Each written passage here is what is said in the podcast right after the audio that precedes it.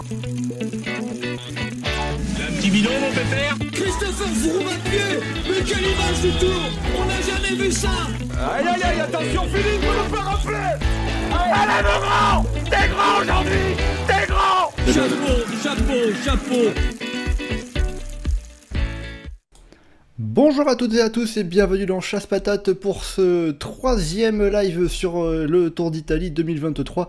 Troisième et dernier, puisque le Giro s'est terminé ce dimanche avec la victoire de Primoz Roglic. Comme vous le voyez, on l'a bien évidemment mis à l'honneur, euh, le Slovène qui a endossé le maillot rose euh, à la veille de l'arrivée en remportant le contre-la-montre final à l'inverse de ce qu'il avait vécu sur le Tour de France 2020, euh, où Tadej Pogacar lui avait subtilisé le maillot jaune la veille de l'arrivée sur le contre-la-montre de la planche des belles filles.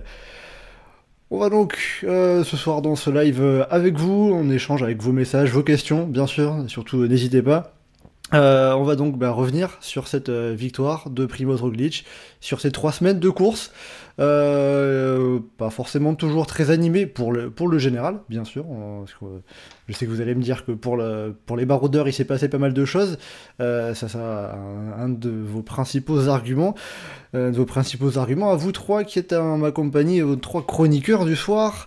Anselme, pour commencer, qui est pour vous commencer à vous présenter l'équipe. Salut Anselme. Salut Mathieu, salut tout le monde. on est aussi avec Johan. Salut Johan. Bonsoir, bonsoir tout le monde. Et on termine avec Geoffrey. Salut Geoffrey. Salut Mathieu, salut à tous. Euh, bon, déjà, euh, on va rentrer euh, directement comme ça un petit peu dans, dans, dans le vif du sujet. Déjà, avant de vous poser la première question, je vais quand même faire un petit rappel des, des, pronos que je vous avais posés il y a trois semaines, un peu plus avant que commence ce Giro. Euh, je vous avais demandé déjà question, la, grande question, c'était qui va remporter ce Giro.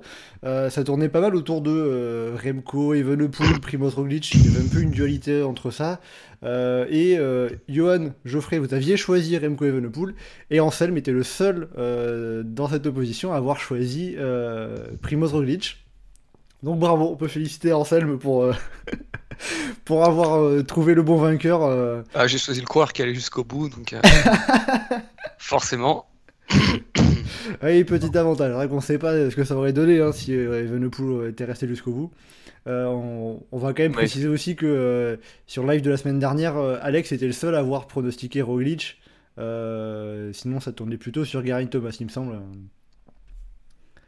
Je, crois que c'était euh, Geoffrey qui avait dit Gary Thomas et Johan, tu nous avais dit Joao Almeida, il me semble. Bah, Gary Thomas, je l'évoquais comme vainqueur potentiel aussi euh, dès le début, même si je pensais Evenepoel au-dessus. Et t'avais mis aussi euh, entre Thomas et Guy hein.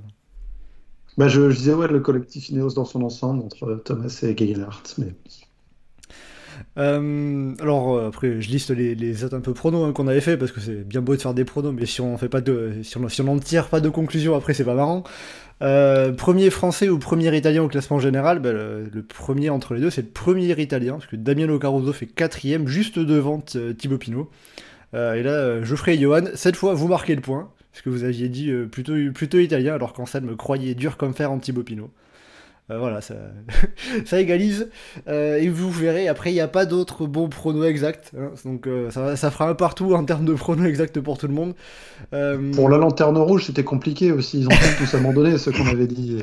Si, si, si, il, restait Cavendish. Il y a Cavendish non, et Albert Torres, il était pas loin. ah oui, 122 sur 125 et il gagne une place en plus sur le dernier jour. Et Cavendish 120ème, donc vraiment, ça s'est pas joué à grand chose. Hein. Mais euh, vous aviez pas cité Nicolas Dallavallée, qui finit dernier de, ce Giro, je crois. Je pensais dire un team Coratec, mais j'étais aucun, j'étais sérieux, j'étais certain d'aucun d'entre eux qui ira au bout, donc c'était compliqué de donner un nom en particulier. Finalement, ils sont quasiment tous allés au bout. Il y a que Conchi qui est pourtant un des plus solides qui est abandonné sur chute, et Gandine euh, parce qu'il était malade, je crois. Il me semble. Voilà, ils finissent quand même à 6 hein, pour leur premier Giro à tous. On peut féliciter quand même leur retard de quasiment une demi-journée au classement par équipe. c'est pas rien, c'est pas rien. Euh, après, autre prono, on avait justement les, victoires, alors, les victoires des, équipes pro team. Euh, alors, euh, on avait 0 pour Johan, 2 pour Geoffrey et 4 pour Anselme. Et ben là, c'est entre Johan et Geoffrey, puisque c'est seulement une avec la victoire de David Baïs à Grand Sasso d'Italia. Et bon. Donc, Et ça aurait pu être beaucoup avec des Reggie, hein, mais. euh, Oui, oui, voilà. Euh, ça a été euh, presque beaucoup. Euh, et d'ailleurs, en parlant de beaucoup, euh, c'est les victoires d'échappée. Parce que euh, Johan avait dit 9, vous l'aviez pris un peu pour un fou. Et ben, au final, c'est encore plus. Toi aussi, Mathieu. Oui, oui, oui, je, je sais. Moi y compris. hein. Mais au final, 9, c'était encore sous-estimé ce qui s'était passé au final. Et donc, ça fait quand même 10 victoires d'étape pour les échappés sur 18 étapes en ligne. Donc, encore plus que la moitié. On va quand même te dire bravo, Johan, là-dessus, parce que. Parce que bon, on t'avait peut-être pas beaucoup pris au sérieux là-dessus, mais tu étais, euh, tu étais le plus proche.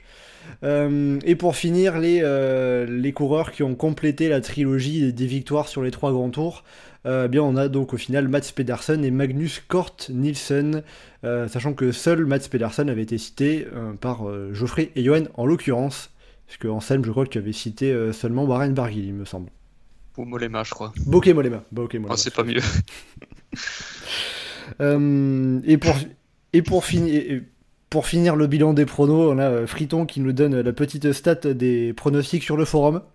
Parce que comme d'habitude, on a les, pronostics tout au long du Giro hein, sur le forum. euh, si, si jamais vous nous rejoignez et que vous ne participez pas à ces pronostics, ben, vous pouvez venir vous inscrire sur le forum, participer, participer à ces pronos, c'est toujours, tou- toujours sympa, ça rajoute un petit peu un truc en plus hein, au suivi du, du Giro.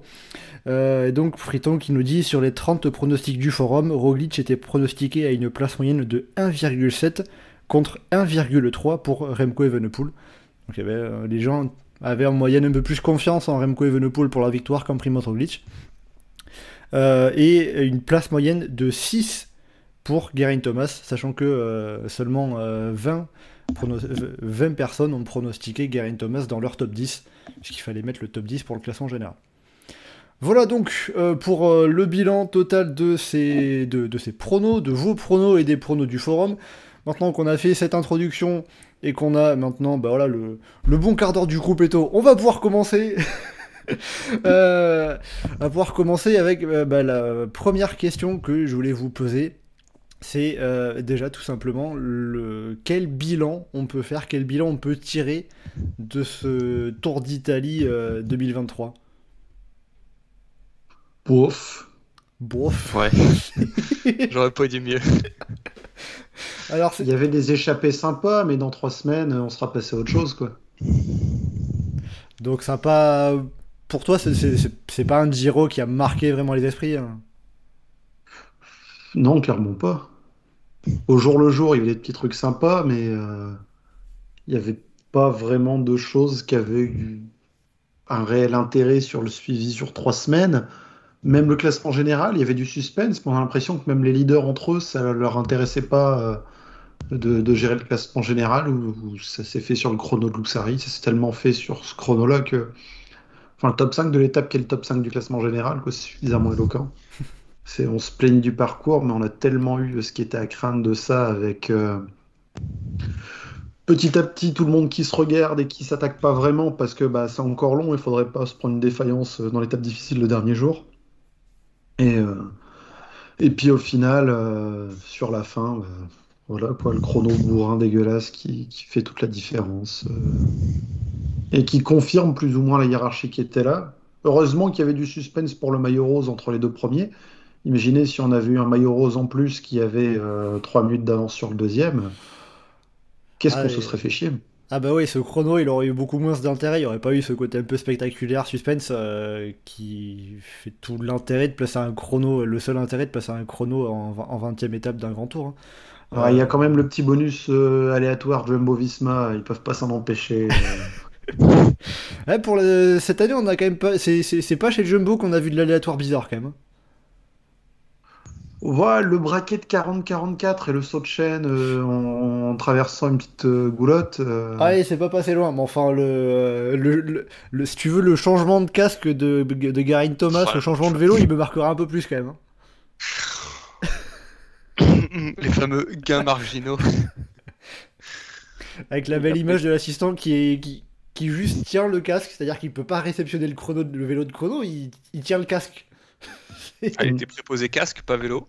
Forcément. Ah, c'était. Bon. Anselme, euh, toi aussi, bof sur ce Giro, comme disait Geoffrey. euh. Ah bah clairement, enfin. Puis même, euh, et pourtant je suis bon public, hein, mais là, c'était vraiment l'enfer. Et puis les étapes où derrière les échappées, tellement de fois les fa- favoris ont rien fait. Ah, c'était terrible.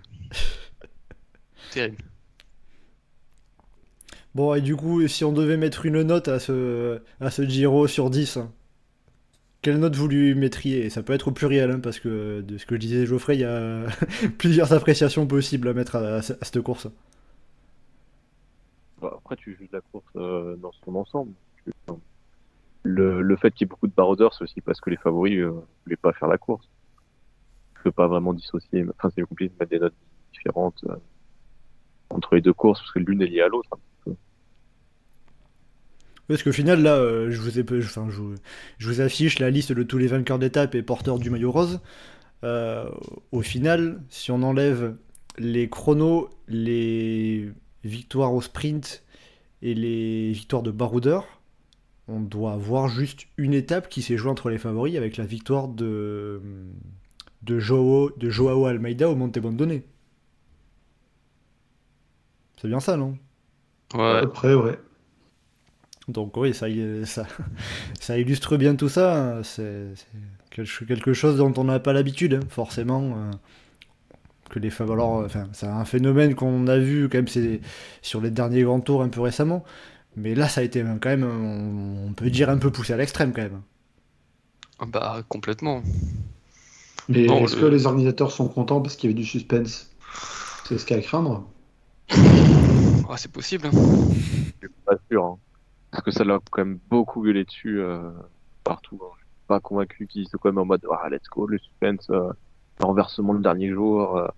À mon avis, ils, sont, ils ont quand même fait ouf, ouais, on n'est pas passé loin de la catastrophe. Ouais, c'est, ça serait une question intéressante à leur poser. Après, on n'est pas, on n'est pas dans leur tête, on ne pourra pas pouvoir Ouais, mais Est-ce savoir. que les organisateurs du Giro apprennent de, euh, du public qui gueule sur les décisions débiles qu'ils peuvent faire euh, Ça n'a pas empêché Zomenian de faire une paire d'années, hein, alors que pourtant, euh, dans le genre n'importe quoi, c'était quand même assez spectaculaire. Un Magnan qui avait fini par se faire mettre dehors, je crois, non? Bah, alors qu'il euh, aurait pu l'être un peu plus tôt. Certes, certes, c'est sûr. Ah, le, le Monte Crostis avec la proposition pour la descente dangereuse de planter des euh, filets sur le côté, comme ça, si un coureur y tombe, il tombe pas dans le ravin. C'était quand même euh, osé. Hein. Ah bah ouais, c'est sûr. Euh, pour revenir à ma question de quelle note on, quelle note on pourrait attribuer à ce Giro, euh, dans, dans le chat, on, a, on en a déjà des notes hein, qui, qui tombent. Euh, Alexandre euh, propose un 5 sur 10. Non, il n'y a pas la moyenne. Euh, on a euh, Philosophie qui est encore plus généreuse et qui propose un 6 sur 10 avec générosité et l'apothéose finale. Alors vous allez peut-être dire qu'en effet il y a de la générosité pour mettre 6 sur 10. Bah, il y a peut-être de la cocaïne avec la générosité. non, non. Oh la Bon. vache. En tout cas, le final en termes de spectacle était quand même au, au moins sur le 6 sur 10, hein, sur la dernière étape, euh, l'avant-dernière étape, on peut dire. Euh, et par contre, après, on a euh, Friton, Steve Pemi, euh, qui, on va dire, sont peut-être plus habitués aux, euh, aux appréciations euh, du groupe Eto. euh, on a du 2 sur 10, 3 sur 10. Est-ce que c'est est plus conforme à ce que vous mettriez 3-4 quoi. 4 Ouais, sont gentils. J'hésite Ouais, entre 3 et 4 et je me dis, ouais, pareil, 4 en étant sympa par rapport au baroudeur. euh, Et parce que Thibaut Pinot. Mais euh, Ouais, à la Ouais. limite, mais. euh, Sauf sauf à moi, Thibaut Pinot, même hors point de vue français, sauve à moitié la course. hein. Il est pas là, mais euh, l'intérêt de la course s'effondre complètement, c'est terrible. ouais, le 3,5. On va couper Bah, pour- C'est sûr que pour un téléspectateur français, tu remplaces euh, le duel euh, Benili, Derek G, euh, Thibaut Pinot par, euh, je sais pas, tu mets Buitrago à la place de Pinot pour le maillot bleu et euh, waouh! Et du coup, ça perd beaucoup d'intérêt côté franco-français, ça, euh, c'est sûr. Mais, euh, Le classement par points qui est plié avec tous les abandons et Milan qui va faire une échappée pour marquer euh, des points au sprint intermédiaire juste pour être sûr de, de le récupérer et qu'on l'emmerde plus avec ça. euh. Le maillot blanc, on a presque oublié qu'il existait. Ouais, bah, il a été porté quoi Juste par euh, Almeida et Leknesun, hein, je crois, au final. Ils ont dû se le passer. Non, il y en a euh. qui l'ont porté par procuration aussi. Oui, oui, oui, mais quand je dis porter, c'est être en tête du classement après. euh. Ah, il y avait une poule. Oui, Evenepoel, c'est vrai, quand, quand il était là. ouais. Mais ouais, bon, ça c'est. euh, Ça. euh, À dire, euh, c'est les- c'est c'est surtout les baroudeurs qui ont mis de l'animation dans, ce- dans, dans ce Giro, quoi. Bah, étonnamment, ouais, c'est le maillot rose le seul qui a pas été décidé assez tôt. Et c'est pas une bonne chose euh, pour autant. Alors, bah. Il a, il, il a changé d'épaule, mais du coup, c'est-à-dire que la décision finale, elle, a- elle a- c'est, Ouais, c'est. elle, a, enfin, elle a- elle a tardé à se faire, c'est ça, quoi. Les changements de ma- de- d'épaule, euh, deux fois, c'est un leader qui euh, le donne parce qu'il a plus envie de l'avoir. Deux fois, c'est un leader qui le récupère euh, presque sans le faire exprès, juste parce qu'il est plus fort. Une fois, c'est parce que bah, t'en as un qui est malade et qui abandonne. Enfin, ouais, ça va mal changer le maillot de leader, mais c'était pas non plus un- une bataille acharnée autour de ça, quoi. Ah, on en était même à, à des types qui voulaient pas le porter quand même. Deux fois, deux fois sur le même tour, des mecs différents. Ils en ont marre et ils l'abandonnent, quoi. Ah, et c'est que le Giro est long, et puis que, euh, puis, puis- que pour le chrono, c'est quand même mieux de porter sa combi- la combinaison de son équipe euh, que la combinaison euh, de, du Giro. euh, c'est... Ouais, mais à ce compte-là, euh, tu fais une fausse combinaison où tu, dessus tu remets les sponsors de l'équipe, ça c'est déjà fait. Ah, après, euh, maintenant, je sais pas si ça passerait pareil, hein, mais. euh, Mais ouais, en tout Enfin, le cas, dernier ça- que j'ai en tête, c'est euh, Bradley Wiggins sur le Tour 2012, donc euh, c'est pas non plus ce qu'il y a de plus vieux. Oui, oui, oui, c'est sûr. Bah, après, encore 2012, ça- 2012, c'était le premier Tour de France du coq sportif, donc il y avait peut-être un peu cette explication-là. Mais enfin, d'avoir encore moins confiance. Mais bon, après, peut-être que maintenant, ils sont devenus un peu plus exigeants, etc. Bon, après. euh, bon, je, continue de, je continue de voir les notes de- de- dans le chat. hein. On a euh, Freud et Jamin Non, mais- qui, donnent un 4 sur 10, un peu comme euh, Geoffrey. euh, mais En en- fait, le, le 4, je- si je rem- enfin, c'est limite une, un- une petite euh, partie de déformation professionnelle dans la manière dont je le mets. Parce que le- si je comprends, si je mets un truc sur 20, en fait, le 8, c'est ouais, allez, tu vas au rattrapage du bac, gamin. Et là, c'est un peu dans l'idée, ouais, allez, je te mets 4 enfin, sur 10, donc 8 sur 10, comme ça, tu vas au rattrapage. Je sais que tu l'auras pas, mais bon, dans le fond, t'étais sympa, alors tente ta chance, quoi. Donc euh, le Giro il va en rattrapage il faudrait quoi pour, euh, pour qu'il ait la moyenne Ah bah, faut revoir le parcours. Faut revoir le parcours, faut retravailler ça en amont, clairement. euh. En vrai, euh, s'ils retravaillent bien la manière dont ils agencent les étapes, euh, il y a moyen d'avoir la, la moyenne l'année prochaine. Mais, mais ça redouble. Ça redouble clairement. Euh, Bon voilà, le- pour, le, pour, le, pour le bulletin de classe, hein, les, les- les félicitations attendront, visiblement. Euh, euh, par rapport au déroulé global de ce Giro, euh, pendant un moment au début, même en voyant le parcours, moi je pensais pas mal au, au déroulé du Giro de l'an dernier. Au final, on a même eu un peu pire, hein, puisqu'on a puisqu'il s'est encore moins se passer de choses. parce que l'année dernière, on avait au moins eu l'étape de Turin qui avait été un peu sympa. Euh, là, il s'est à peu près rien passé. euh, Avant- en favori. De quoi? Même, dans, même dans la dernière boss, ça bougeait un petit peu. Quoi. Ah oui, il y avait eu, euh, ouais, y avait- il y avait eu Turin, le blockhouse. euh, sentais les leaders un peu plus impliqués quand même. Quoi. Là, vraiment, euh, waouh.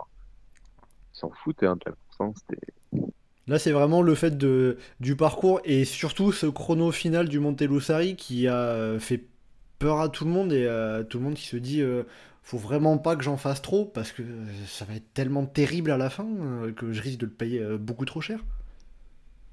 Oui, le parcours. Et puis je pense aussi que le fait que Ineos était dans une logique ultra attentiste de pas en faire une et de- d'attendre que ça se passe et que ça retombe tout cuit dans le bec ou pas. Mais euh, du coup, euh, comme c'était la grosse qui pouvait tout décanter et qui faisait jamais aussi ça, ça plantait pas mal. C'est ça, les deux gros leaders qui se jouaient la course, qui sont avec les deux plus grosses équipes, se disaient tous les deux ça sert à rien que j'en fasse de trop, euh, je vais gagner dans le chrono de Lussari à la veille de l'arrivée.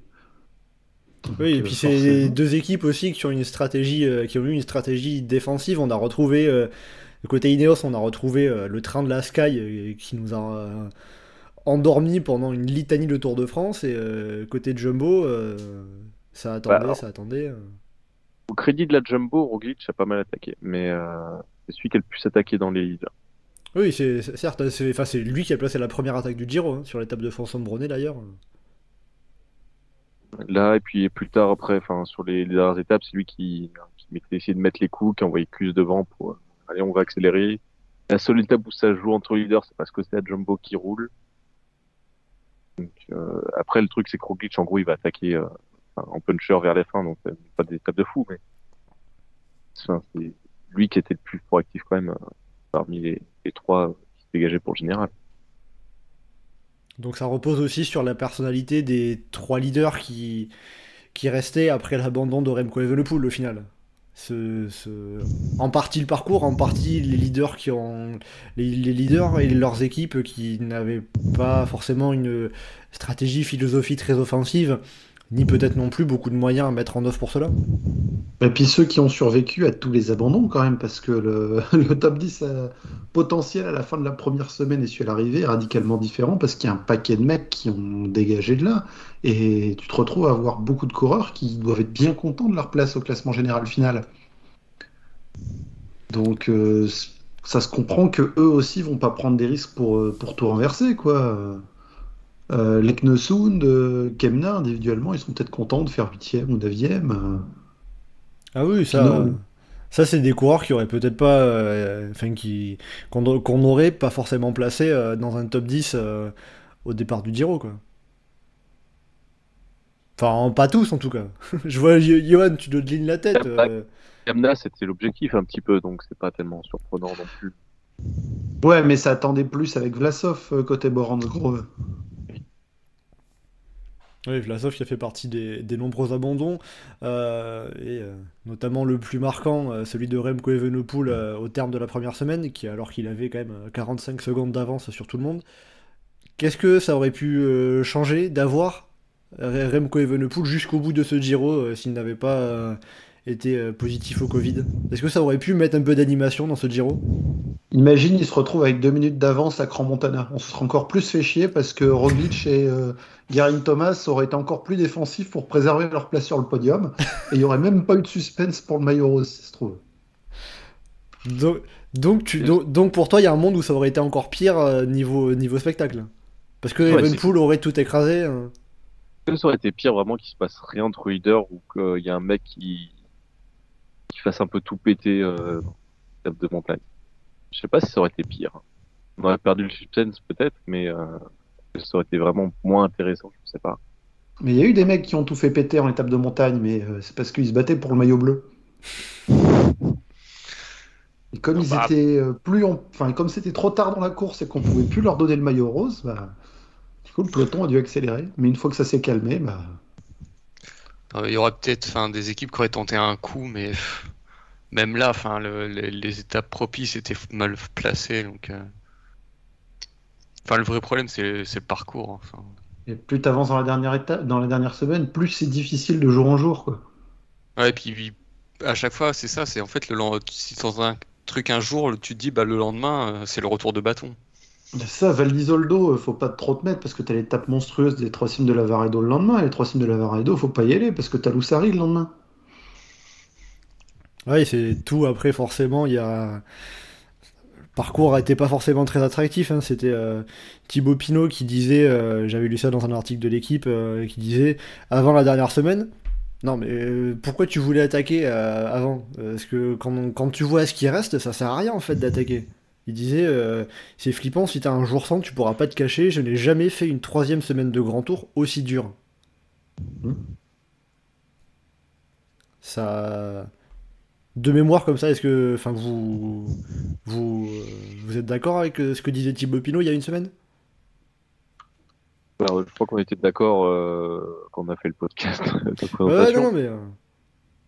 c'est juste là comme ça, j'y ai repensé, donc euh, je, je retombe dessus, mais c'est. c'est- toujours intéressant d'avoir les, les coureurs qui confirment, parce que- enfin, qu'il y a toujours le côté, nous, on est hors du truc, on n'est pas sur le haut, c'est pas nous qui faisons le truc. Et aussi, on a le truc de souvent on critique beaucoup, euh, on reproche un peu, mais. Déjà, quand les coureurs confirment que les, les mêmes trucs que nous, c'est ça- c'est pas mal. Et, euh, et puis, euh, comme ce sont les coureurs qui font la course, euh, forcément, si, en fait, le, ce que les coureurs vont faire du parcours, c'est aussi selon ce comment ils vont l'appréhender. Donc, si tu fais peur aux coureurs, forcément, tu, tu vas tendre à, à ce que ça se regarde, à ce que ça s'économise et que ça se bouge pas forcément autant que sur un parcours plus ouvert. Euh, c'est sûr qu'il faut donner envie aux coureurs d'attaquer aussi. Ouais, dans mon souvenir, moi, il y avait le, le Giro 2011 qui était déjà hyper dur, mais en fait, c'est pas la troisième semaine le pire, c'est vraiment c'est le fin de deuxième semaine, euh, début de troisième qui est vraiment terrible. Ouais, c'est là où ça change aussi, parce que si c'est ton milieu de si c'est si, si- si c'est ton milieu de Giro un peu qui est le plus dur, ça veut dire que euh, ça, ça explose au milieu. Et Ouais, après, euh, reste des peut-être trucs qu'il reste un peu de, peut-être qu'il reste un peu quelques trucs après pour. euh, Oui, puis euh, Pour faire la 2011, c'était tellement heureux que de toute façon, ça les remettre de partout quoi qu'il arrive. C'est sûr que tu fais des étapes à 7000 mètres de dénivelé euh, sur 250 bornes, bah oui. Non, ça- ça Ah non, les étapes c'était n'importe quoi. Ah oui, l'étape que gagne Nieve là. Ouais, 230 bornes. euh. C'est n'importe quoi. ouais, Ça, c'est du vrai vélo. Ah là, je pense qu'il y aurait peut-être moyen qu'il y, ait, euh, y ait- des réclamations de coureurs, mais dès la présentation du parcours, là, pour le coup. euh, C'est. Ouais. Euh, Quand je regarde le- les commentaires sur le chat, euh, euh, Thomas qui dit euh, La troisième semaine était- était dure, mais c'est classique sur le Giro, rien d'extraordinaire. Tout mettre sur le parcours est trop facile. Non, non, là, il y avait un réel empilement dans le même style de coureur. Euh, la dernière semaine, si on l'a fait difficile, mais pas agencé de la même manière, ça peut changer des choses. Si on commence la dernière semaine par le chrono de Lussari, derrière, il y a du terrain d'attaque. Si tu pars vers les trois cimes de la Veredo le lendemain, par exemple, et que tu termines avec des étapes euh, type Val d'Isoldo ou Monte ou, ou d'autres styles sur ce terrain-là, ensuite, bah, ça, ça change vraiment la donne. Là, il y avait vraiment la crainte du chrono et de la, la défaillance ce jour-là. Et le pire, c'est que les coureurs, quand ils vont voir ce qui s'est passé, ils vont voir qu'en plus, un mec comme Geraint Thomas s'est effondré, et ils vont se dire Oh putain, ouais, il y a vraiment moyen de perdre beaucoup de temps et de, se faire exploser si on n'est pas bien ce jour-là. Ce qui risque, s'il y a des répétitions de parcours comme ça, d'avoir encore plus de défensives euh, par la suite. Oui, surtout que la, tactique défensive, entre guillemets, c'est la plus simple à mettre en, œuvre, hein, de, se dire on va attendre, surtout, pas prendre de risques. Mais euh, enfin, ça, en effet, hein, ça a pu prouver sur ce Giro que bah, ça se paye cash. hein, Peut-être un, dixième de pourcentage de forme en, moins, ça, se paye en secondes, en dizaines de secondes sur, sur un final aussi difficile. Euh, avec notamment ce, chrono du Monte Lussari ou même aussi sur le, le, final de Trecime di Lavaredo. Euh, quand euh, Thomas il, attaque dans le final, dans le dernier kilomètre, il lâche Roglic, on se dit bah c'est bon, il va gagner l'étape, enfin il, va reprendre du temps à tout le monde, et puis Roglic revient, il lui remet euh, sur euh, 100 mètres, il lui met 3 secondes. c'est le Giro quoi, c'est, Bon après, euh, le côté du Trecime, ça, ça rejoint aussi un, un commentaire que j'avais vu dans le chat, euh, c'était euh, Stradri qui nous disait euh, euh, le, le- c'est complètement stupide de faire une arrivée au Trecime di Lavaredo. Euh, tout se joue dans les trois derniers kilomètres, c'est un peu comme la super planche des belles filles. En termes de comparaison, euh, ça peut être intéressant à faire, ça, cette comparaison? Non, parce que la Super Blanche et Belle-Fille, ça se joue dans le dernier kilomètre. Ouais, puis enfin, le- les- on est sur de la moyenne montagne sur la super planche. Enfin, on pas là, les Trecime, on est quand même à plus de 2000 mètres. Les, les de en, en début de dernière semaine où tu vas aller user les coureurs, où l'accumulation de dénivelé va jouer sur l'usure et tu, ça peut vraiment s'assumer comme, grosse étape de montagne avec l'élimination par l'arrière progressive. C'est pas là que tu vas nécessairement attaquer de loin. Si tu veux attaquer de loin dans ce coin-là, euh, tu fais pas cette montée-là et après tu t'arrêtes à Cortina d'Ampezzo au bas de la descente du Passo Giao. Mais c'est vraiment l'accumulation de tout ce qu'on a eu, l'ordre dans lequel on l'a eu, qui, qui fait que. Enfin, on s'attendait à s'ennuyer et, et effectivement, on s'ennuyait. Est-ce que vous, vous- est-ce que vous vous êtes plus ennuyé que prévu ou moins? Ah, plus. Euh, ouais, plus. quand même. Allez, c'est dire. Euh, Bah, moi, j'ai trouvé que les baroudeurs, enfin, on a eu de l'action, ça a bougé, mais euh, je trouve qu'avant la dernière semaine, c'était quand même mou euh, et pas forcément hyper intéressant. quoi. C'est-à-dire euh, concernant les baroudeurs ou pour le général dans les baroudeurs. Euh, Il n'y a pas eu d'étape euh, que je retiendrai parmi les baroudeurs. Je me dis, ah, il y a eu une étape super, euh, il y a une suspense. euh, je sais pas, une étape pour vous parler d'une étape que moi je trouve vraiment qui, que j'adore profondément, c'est euh, l'étape de Pau sur le Tour de France 2011, remportée par Torushoff. Avec euh, Jérémy Roy qui lâche tout le monde, euh, Torushoff qui Et revient mon coutier, ouais. et mon coutier. Je sais pas, il y a une mythologie, tu vois. J'ai aucune étape de baroudeur sur ce Giro, j'ai une mythologie. Euh, je peux être plus ou moins content du vainqueur, mais je m'en, enfin, je peux pas le retenir, quoi. Ah, Mais- Thibaut Pinot en aurait gagné une, t'aurais peut-être pas dit ça. mais, euh, Bah, pff, déjà il n'a pas gagné, donc voilà. Oui, non, non, bien sûr, bien sûr, non, non, mais. euh. Et euh, je... enfin, peut-être tu peux retenir un peu Cepeda, Pinot dans Cromontana parce que enfin, c'est un côté un peu rigolo, mais euh, Après, t'as peut-être le dernier kilomètre, je crois que c'était euh, euh, peut-être l'étape de Cassano Magnano que remporte euh, Nico Dens, où euh, t'as le groupe de 5-6 devant, et puis Nico Dens roule derrière, il revient, mais c'est juste un kilomètre, quoi. Après, c'est. Et C'est ça, c'est comme Bergame, t'as 3-4 km qui sont sympas sur la fin, mais sur l'ensemble de la journée, t'es pas transcendé non plus. On a eu l'impression de passer 3 semaines en transition entre deux massifs, quoi. Ouais, c'est- Ouais, c'est vrai que ça- très, très des étapes du Tour de France des années de- 2000. euh. Ah, c'est clairement ça. C'est il y a des cols et tout, mais tu sais qu'ils servent à rien ces cols en fait. Parce que- parce qu'après il y a 50 km de vallée. Donc, euh, C'était pour la victoire en échappée française. Ah bah oui. Euh, alors, euh, je vois dans le, dans le chat, on a euh, Freu, Freud et qui dit euh, Par exemple, le Tour 2021 était joué d'avance, mais il était quand même génial à regarder tous les jours par l'action dans chaque étape. Sur, ce- sur Giro, le truc parent, c'était Benilli et Thibaut Pinot. Alors, c'est vrai que euh, l'étape où Benilli il fout sa coche sur sa coche, l'étape de, des Trecime, il fout sa coche sur sa coche pour tenter de partir, et Pinot qui revient, qui lui qui, qui suit en mode bah je veux pas te laisser partir mon coco. Benini qui se dit bon bah je me relève et les Ineos qui sont là. Pourquoi vous faites ça les gars? C'était un peu le côté. c'est- c'est- Ouais. Mais Mathieu, on va juste prendre un peu de recul pour analyser la phrase que tu viens de dire. Il y avait l'étape reine du Giro où on passait le Passo de Giao et les Trecime di Lavarado. Et euh, le moment qui était sympa, c'était entre le kilomètre 50 et le kilomètre 91, quand t'avais deux mecs qui s'attaquaient pour le maillot de meilleur grimpeur.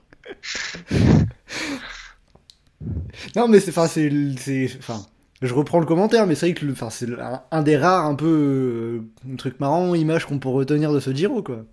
Je, suis un peu d'accord. Euh, c'est pour ça que je disais que la dernière semaine c'était un peu mieux. Parce que tu as Derek Guy, euh, Pinot et Benilly qui ressortent. Où tu as des individualités qui ressortent un peu, où ça crée un peu un narratif. Euh, où tu as quelque chose d'un peu plus intéressant à suivre que enfin, avant c'était un peu plus compliqué. quoi. Mais du coup, pas le général, oui, pas vraiment. Ouais, c'est Quand ton narratif de la troisième semaine, c'est qui est-ce qui va finir meilleur grimpeur, euh, Ouais. quand tu t'es fait chier pendant deux semaines avant, euh, Ah, dis donc qu'il y a eu euh, il y a eu un fil conducteur plus animé pour le classement de la montagne que pour le classement en général quoi sur euh, sur l'ensemble de ces trois semaines. euh, c'est, euh, le classement général pendant deux semaines on s'est dit oh c'est encore long il va falloir attendre. Alors que le classement de la montagne on s'est dit euh, est-ce que Thibaut Pinot il le veut vraiment? Est-ce que David Eveis va vraiment pouvoir le garder jusqu'au bout? Euh, Qui va pouvoir embêter ces deux-là? Moi, j'ai eu très peur à un moment que ça soit David Ebaïs. parce que, oh là là. Bah, pendant, pendant un moment ouais c'est euh, Enfin, on parle quand même d'un coureur qui gagne une étape de haute montagne, donc en soi il est légitime. Hein. Pas pire qu'Anthony Charteau. Ouais, Mais en enfin fait- là quand même, euh, enfin, je, je, je veux pas dénigrer David Ebaïs, hein, c'est, euh, c'est- pour Mais gagner une étape comme ça, c'est quand même un, bon- un très bon coureur quand même, faut pas, faut, faut, faut pas le nier. Non, Mais ça reste quand même une échappée face à euh, Simone Petit et Karel Vacek. Bon, euh, j'ai envie de dire que sur le Tour de France, euh, ces coureurs-là ne gagnent pas une étape comme ça, quoi. bah, surtout- euh, Normalement. Non, non, mais bah, j'ai souvenir de l'étape d'Arcalis en 2009 sur le Tour. euh, c'est l'étape reine des Pyrénées. On finit quand même par un duel entre Brice Fegui et Christophe Kern. hein. C'était pas Nicolas Aidé Euh, non, non. Et Nocentini qui prend le maillot jaune pour 8 secondes. C'est ça. Et tu dois avoir un Euskaltel random qui est dans le lot. euh, y Frolinger aussi, qui devait être pas loin pour la 1000 RAM. Enfin voilà quoi, tu... le prestige. Bon.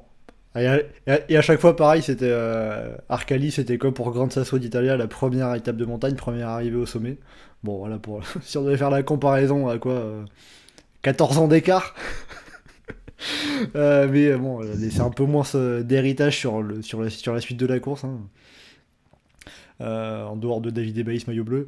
Bon, après. je voulais reprendre aussi, alors on, on l'avait un peu évoqué, mais j'avais vu une question dans le chat, évidemment j'arrive plus à retomber dessus, mais c'était... je vais pas retomber dessus, c'est magnifique, mais je crois que c'est...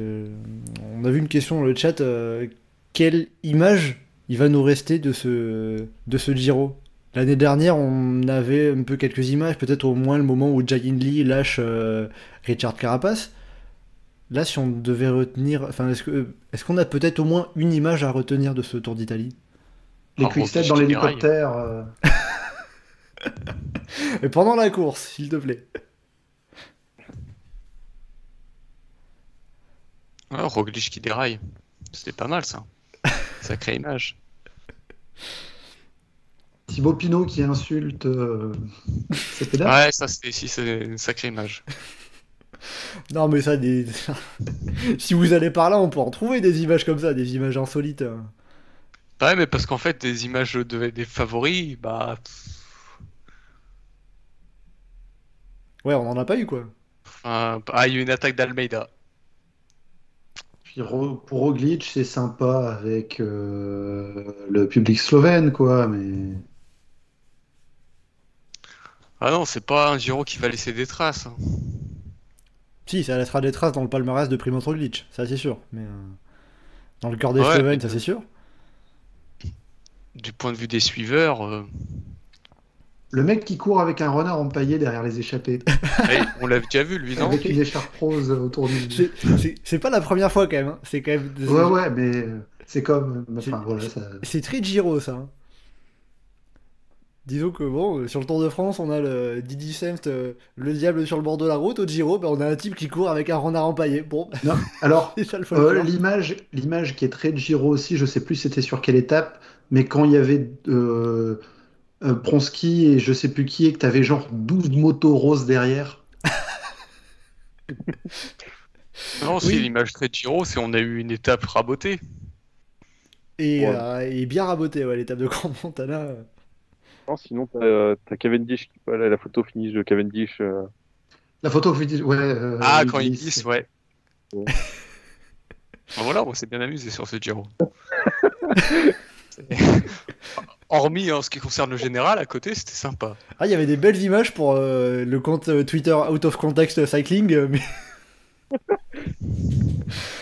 mais bon, ah ouais, c'est sur le- Patrick qui dit le changement de casque. Ouais, ça, si, aussi. Ouais. Bon, du coup, ce- du, du- du coup, si on devait résumer, euh, le compte Out of Context euh, Cycling, il était bien garni. Par contre, le compte euh, Context Cycling, euh, pas, pas, pas grand chose, quoi. C'est c'est un peu ça. Non, non, les 4 jours de Dunkerque, c'était mieux. Ah non, c'était pas. Ah, c'était pas ouf non plus, quand même. hein. C'est dire. Le dernier tour de euh. Euh, euh, allez, euh, dernière question pour euh, évoquer un petit mot sur le. sur- enfin, revenir un petit mot sur le, sur le parcours, comme je vois une question d'Alexandre dans le chat. Niveau tracé, c'était mieux Pêcheux ou Vény Pêcheux. Alors les Anselme, euh, euh, tu sais pas là, je, je t'ai entendu bien souffler là. euh. Les tours Ah. de blanc de Pécheux, t'avais pas 50 étapes de montagne aussi, donc forcément, ça, pouvait quoi, se jouer dans les bonnes. À peu près, non? De quoi? Des étapes de montagne avec Pêcheux, t'en avais 3 ou 4. 4-5 en général. Ouais, là. Non, et puis si, il y avait des vraies étapes pour sprinter au début, quoi. Pas la moitié des étapes où c'est des baroudeurs. Pêcheux, c'était mieux. Là, niveau sprinter, Ouais. ça va. Ouais, les sprinters, ils ont eu, euh, ils ont eu quand même euh, quoi, 6, 7, 8 étapes pour, euh, pour, Ouais, pour se jouer la victoire. hein. Euh, Sprinter, c'était celui qui roulait pour aller gagner, en fait. C'est un peu ça, c'est un peu ça, c'est vrai. Ah ouais. C'est bon, on peut remercier les sprinters et les baroudeurs du coup d'avoir vrai d'avoir cherché les d'avoir cherché la victoire. Est-ce que c'est ça la conclusion de, de ce Giro quoi? Est un peu dommage chez Sprinter, c'est que côté 7 vainqueurs, c'est hyper sympa. Mais du coup, on va, enfin, on va pas s'en souvenir, quoi. On va pas, ça va pas être très marquant. Sauf si Jonathan Milan, ça devient le futur euh, grand coureur, machin, peut-être que. Enfin, Jonathan Milan, il a un truc pour devenir un peu à la Petaki, euh, je trouve. En, en tu lui mets image un qui vrai reste, train et il euh, peut faire une razzia sur, le, sur un Giro. les sprints de 600 mètres euh, de Jonathan Milan, euh, ça, ça peut être une image qui va rester. Parce que s'il avait un train, s'il était bien placé, euh, ça Ouais. être impressionnant. Tu lui mets le train de la HTC et je peux dire que bah, c'est Wow. 6 sur 6. Et puis en parlant d'images qui restent côté sprint, euh, la dernière étape, euh, les deux derniers kilomètres avec euh, Garin Thomas qui se dit euh, Ah tiens Cavendish est là? Bah allez vas-y j'emmène le peloton pour toi. Et puis Cavendish qui gagne au bout pour sa dernière étape sur, euh, sur un Giro, qui fait sa 17ème victoire euh, 15 ans après la première. Ça c'est quand même la petite image sympa aussi quoi. Dans le jargon, on dit ça association de malfaiteurs. hein. Euh, et puis une petite victoire au sprint d'Alex Kirch sur la dernière étape, ça aurait eu de la gueule. Ça aurait été très dans l'idée euh, dernière étape de, de, De Giro, ouais. Giro où il n'y a plus de sprinters parce qu'ils ont tous abandonné. Sauf que là il y a Comme aucun sprinter qui a abandonné volontairement quoi. Parce qu'on a- avait perdu des Mats Pedersen, Caden Groves notamment, mais c'était sur, euh, sur maladie, sur chute, hein, il me semble. hein. Là, euh, pour, pour, pour une fois, on n'a pas un sprinter qui s'est dit Oula, attendez, j'abandonne, euh, on est, on est, mi-course, moi j'ai le Tour de France à préparer, faut pas que je me dépense trop là. Un peu parce qu'il n'y avait aucun sprinter euh, important. Il y avait un peu de ça, ouais. Et puis lesquels sont prévus sur le Tour de France? Euh, Cavendish, Je, je pense qu'il va y aller. mais- mais en même temps, Cavendish, c'est le seul leader de son équipe. Bah c'est ça en même temps, enfin son équipe elle a besoin qu'il court un maximum. Donc, euh, Ah, cette année, c'est pas pire sur ce Giro. Enfin, par rapport à leur saison. euh. Euh, Sur la fin, ils étaient sympas à courir. Ah, Non, sur, on les a vus, on les a vus. hein. sur ils le fait. Giro, sur le Giro, on a quand même vu Vadim Pronsky en chasse-patate pendant environ les deux tiers de toute la course. Il y avait un challenge de chasse-patate entre, Pro- entre, euh, entre Pronsky et Alessandro Verret, qui s'était lancé lui dès le départ. Ah mais il a vite abandonné donc. euh,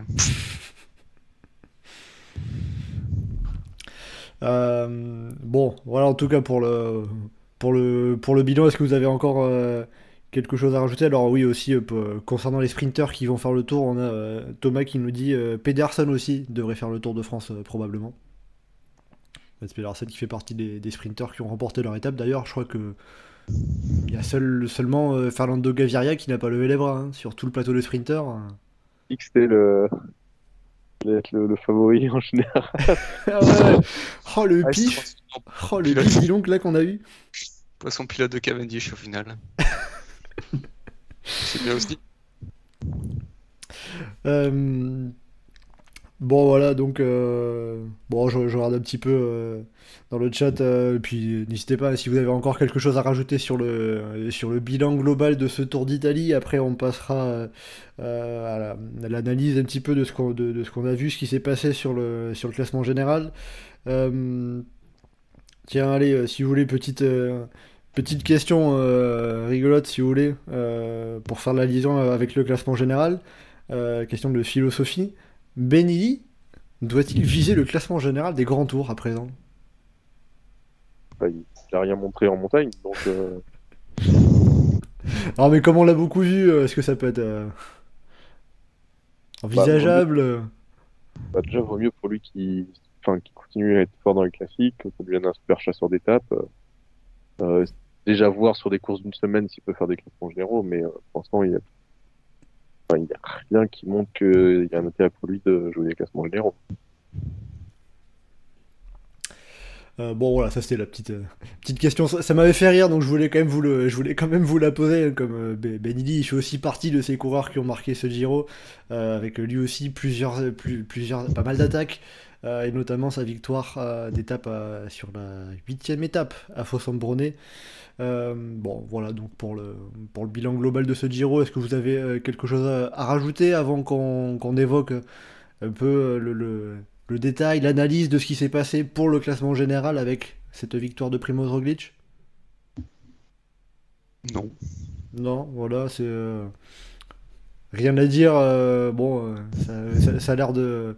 Vous avez autant de choses à rajouter que de choses à dire sur euh, l'animation de, de cette course côté classement général.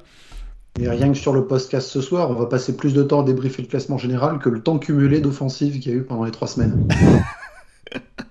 Je me demande Ah si on bah. l'a même pas déjà dépassé. Ouh, ça, là c'est sûr, là c'est sûr. Là on est déjà hors délai. Euh, mais écoutez, c'est pas grave, on va quand même y aller sur, le, sur ce classement général, donc euh, remporté par euh, Primoz Roglic pour 14 secondes devant, devant Geraint Thomas. Euh, ensuite, euh, Jo- Joao Almeida, c'est pas facile à prononcer.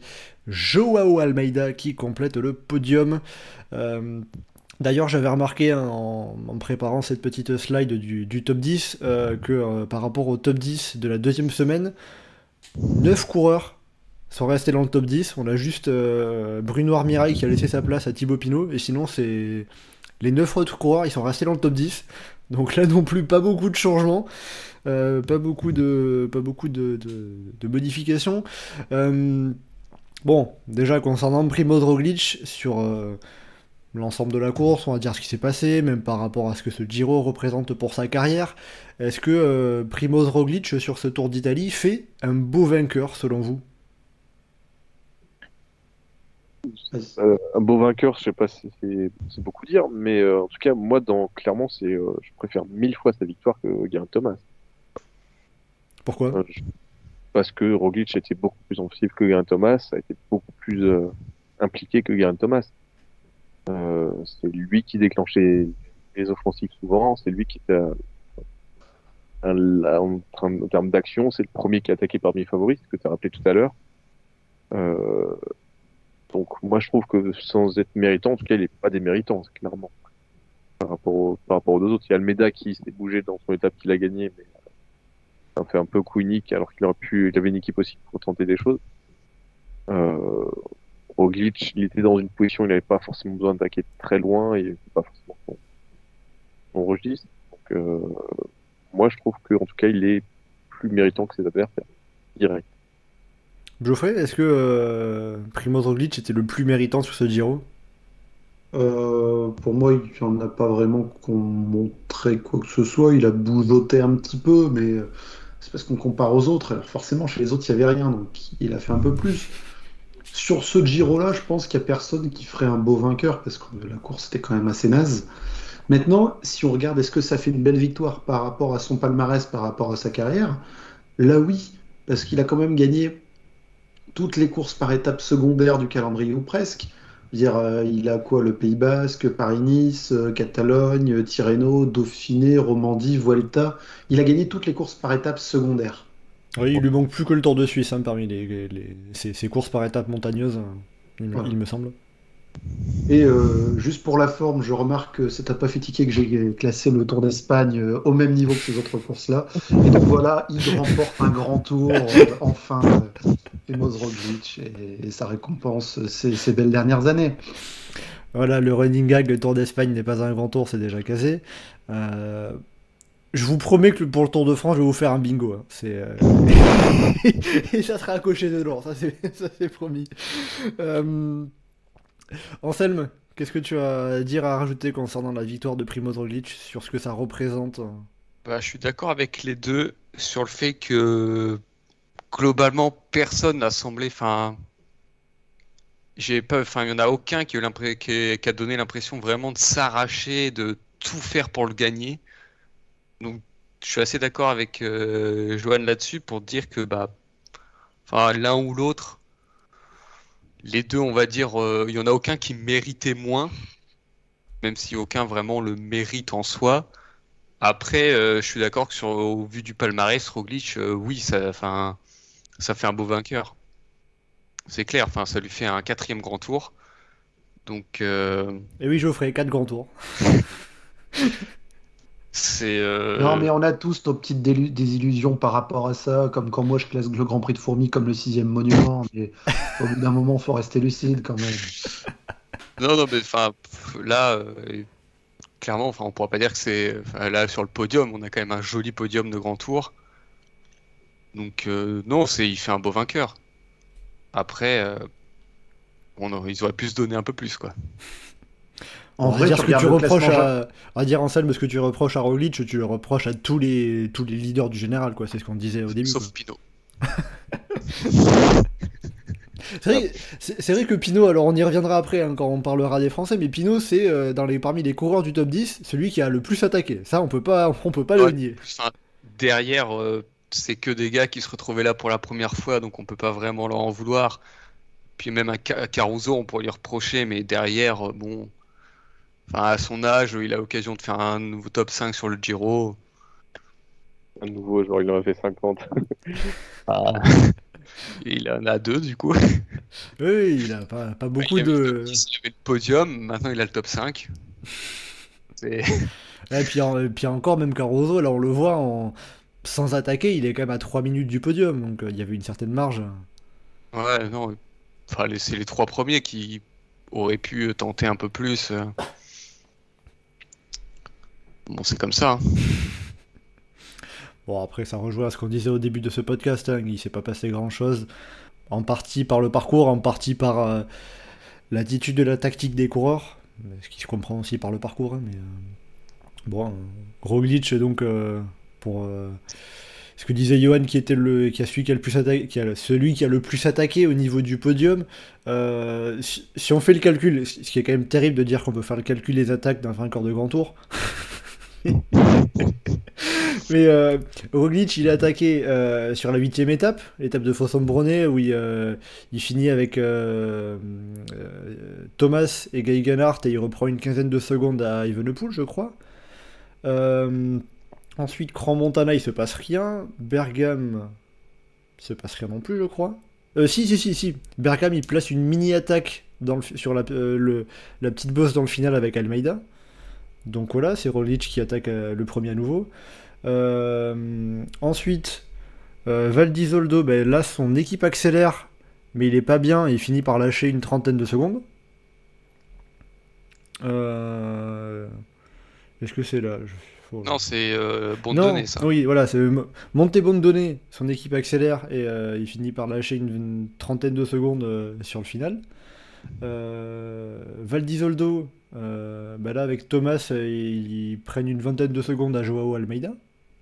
Et là, c'est vraiment belle attaque euh, avec Sepke. C'est c'est un vrai mouvement. Enfin, enfin, c'est toujours l'avant-dernière boss de l'arrivée sur les petites bosses, mais euh, la vraie intention de leader de faire péter le truc et d'aller en mettre partout. Euh, après 19e étape, et du coup, bah, dernière étape en ligne qui compte vraiment pour le général. euh, pour le coup, il avait, l'air, il, avait eu l'air un peu plus en difficulté, hein, il me semble, euh, Primoz Roglic, pour le coup, sur cette dernière étape, avant son, sprint sur la ligne, sur les derniers mètres où il reprend 3 secondes à Geraint Thomas. Il avait l'air plus en difficulté dans cette étape de, de- des Trecci Medi Lavaredo. Si on doit faire le bilan complet, etc. Oui, après, de toute façon, c'est toujours, enfin, on l'a vu plus dans la facilité sur les étapes euh, un peu plus punchy et euh, plus euh, des pourcentages un peu plus euh, costauds que sur des grandes étapes de montagne avec du dénivelé et puis des arrivées un peu sur des longs cols. On l'a vu un peu plus dans le dur. Donc, alors après aussi, euh, alors une, fois qu'on a passé, qu'on a parlé des quelques attaques, euh, comme dit euh, Alexandre dans le chat, on est loin des 50 attaques de Cantalor sur la Vuelta 2012, certes. Cantalor et Roglic, Thomas, Almeida, c'est pas des coureurs qui ont la même philosophie d'attaque, on va dire. On va le dire comme ça. Après aussi, euh, un élément dont on n'avait pas parlé, je vois dans le chat euh, Philosophie qui en parle, ça, va toujours me faire rire de, prononcer ce pseudo comme ça. Euh, un élément dont on n'a pas parlé dans le fait que la course était un peu chiante et tout, c'est la météo. Comme, comme elle nous dit, c'était un peu la, la course contre le froid a tué la course cycliste. Bah, en général, les, mét- les conditions météo très compliquées font des courses spectaculaires. Imagine s'il avait fait beau. avec ces Ouais. coureurs-là. Ouais. Eh, Après, ça peut se mettre dans le sens inverse, c'est-à-dire que euh, avec une, avec une meilleure météo, les coureurs auraient pu avoir davantage de, de- un peu plus de jambes, d'énergie pour tenter des choses. euh. Ils auraient encore plus de clipiers pour contrôler.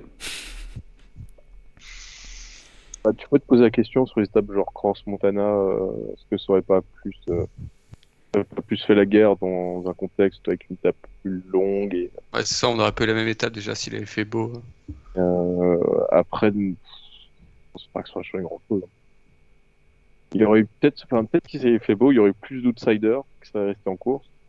On aurait plus d'attaques, de mouvements de peloton avec des outsiders. Mais... Pour les favoris, je crois pas vraiment que ça aurait changé grand chose. Euh, alors, euh, bon, la météo, donc euh, voilà, concernant la, météo, un élément dont je voulais, que, que je voulais évoquer aussi, c'est l'écart qu'on a quand même au final entre Primoz Roglic et Geraint Thomas. Euh, 14 secondes seulement, c'est le quatrième plus petit écart de l'histoire du Giro. Ça doit, se placer dans le top 10 hein, de l'histoire des plus petits écarts sur les grands tours d'ailleurs. hein. Je crois que sur le Giro, euh, je crois que bah, les écarts devant c'est 11, 12 et 13 secondes, pour vous dire si ça se joue à la seconde. Euh, et donc seulement euh, 14 secondes entre Primoz Roglic et Geraint Thomas. Est-ce que donc c'est le signe qu'entre les deux, euh, ce, Giro s'est joué à, à trois fois rien, à rien du tout? Ouais, il s'est joué un contre la montre, donc euh, oui, effectivement, il s'est pas joué à, à grand chose, parce que même avant le départ du chrono, on était même pas sûr si Almeida n'avait pas gagné non plus. Donc, euh, Ouais, Almeida qui était à 59 secondes, je crois. donc voilà, pas complètement improbable non plus qu'il a gagné le général, notamment vu son premier chrono le jour de l'ouverture. Donc, euh, en soi, oui, ça marque à la fois la, la course d'attente, ça marque aussi l'homogénéité du niveau entre les entre les, enfin, les trois leaders principaux, mais même quand tu regardes le top 10, les écarts sont extrêmement faibles de manière générale. Je compare ça et puis le, le dernier Tour de France, c'est pas la même. Hein. Oui, là c'est sûr que euh, le- le- les écarts de niveau étaient plus, beaucoup plus resserrés euh, sur le Tour de France. Enfin, le comparatif il est frappant. Sur le Tour de France, on avait deux coureurs qui étaient trois jambes au-dessus et qui mettaient, des, qui mettaient une mine de l'espace à tout le monde derrière et on avait des écarts euh, phénoménaux. Thomas était troisième à 7 minutes. 7 minutes au général. Là, le coureur qui a 7 minutes, il est septième du général. C'est Eddie Dunbar. Ça, illustre bien si on fait la comparaison par rapport au dernier Tour de France. hein, que là, c'était euh, en effet plus resserré. Euh... Anselme Ouais, bah c'est c'est que ça s'est joué. En fait, c'est ça. C'est il y a tellement pas eu d'écart, enfin de de de tentatives que, à chaque fois les écarts étaient minimes. Et donc, euh, enfin, bon, en plus, on, on pouvait s'en douter que ça jouerait à pas grand chose au vu de la physionomie de la physionomie de la course.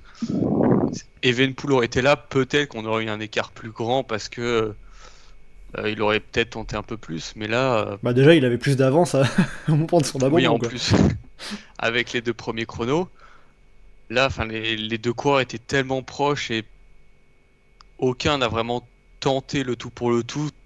Ils ont tout laissé reposer sur le dernier chrono. Euh, on savait que ça pouvait jouer à la seconde. Euh, euh, pour, compléter, hein, j'étais allé regarder un peu comment l'écart entre Primoz Roglic et Geraint Thomas avait évolué tout au long de ce Giro. Bon, concrètement, il n'a pas beaucoup évolué non plus. Il y a eu seulement 6 étapes sur 21 euh, où il y a eu un écart entre les deux. Et si, on enlève les contre-la-montre et les bonifications, on a seulement deux étapes où il y a eu des écarts entre les deux, c'est-à-dire euh, la 16e étape du Monte Bondone où euh, Geraint Thomas reprend 25 secondes hors bonif à Primoz Roglic et euh, la 19e étape, l'étape des Trecimedi Lavaredo où Primoz Roglic reprend sur le sprint final 3 secondes à Geraint Thomas. Ah. Et sinon, ça s'est joué sur le contre-la-montre où, euh, où, au total, Roglic euh, a repris au total 52 secondes sur le premier et le dernier contre-la-montre, et Geraint Thomas avait lui repris euh, 16 secondes à Primoz Roglic sur le deuxième contre-la-montre, sur la neuvième étape. Euh, voilà pour le bilan passionnant de ces écarts entre Primoz Roglic et Garin Thomas. Euh, Geoffrey, euh, quelque chose à, ajouter euh, en termes d'écart, ce qui a, a séparé, départagé Primoz Roglic de Garin Thomas? À l'écart, euh, il y a assez peu à dire parce que c'était tendu et serré entre les deux sur les trois semaines. Euh, l'écart se retrouve être faible parce que le, bah, parcours était euh, construit pour garder un suspense jusqu'au bout et, et il a été là. Et il y a peu d'écart entre les deux, comme tu l'as dit, parce que sur le terrain, il n'y avait pas d'écart entre les deux. Et ils n'ont pas réellement tenté de, faire euh, de, de franches différences. Avec, encore une fois, le terrain qui s'y prêtait malheureusement pas beaucoup. Euh, ils étaient au-dessus des autres, c'est ce qu'on voit sur le classement qui, qui est affiché là. Almeida a fait illusion, il a donné l'impression sur une étape qu'il aurait pu être peut-être un peu plus fort. Euh, la réalité est vite revenue à lui derrière avec euh, pour récupérer ses habitudes de coureur qui est distancé et qui qui est pas distancé une fois qu'il est distancé. C'est un peu l'élastique, c'est un peu le, un peu le, un peu le yo-yo qui finit toujours par revenir à un moment, puis. euh, C'est pas un yo-yo, c'est une laisse en fait. Il part un peu loin, mais, mais il reste à 15-20 mètres derrière pendant une heure et demie. Et euh, parfois ça revient. Euh, Et il a même réussi à remporter une étape, hein, c'est dire. Euh, euh, En termes de.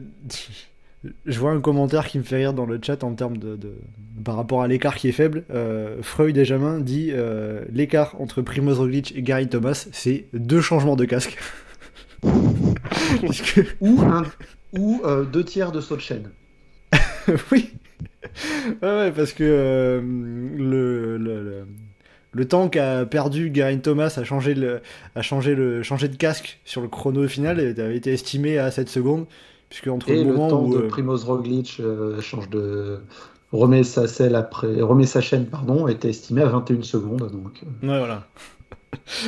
avec là aussi, d'ailleurs, si vous voulez, aussi une belle image avec, euh, je sais pas si vous avez vu, euh, euh, quand, il, quand il déraille, il y a un spectateur qui, qui, qui arrive et qui essaie un peu de, de le pousser, de le relancer.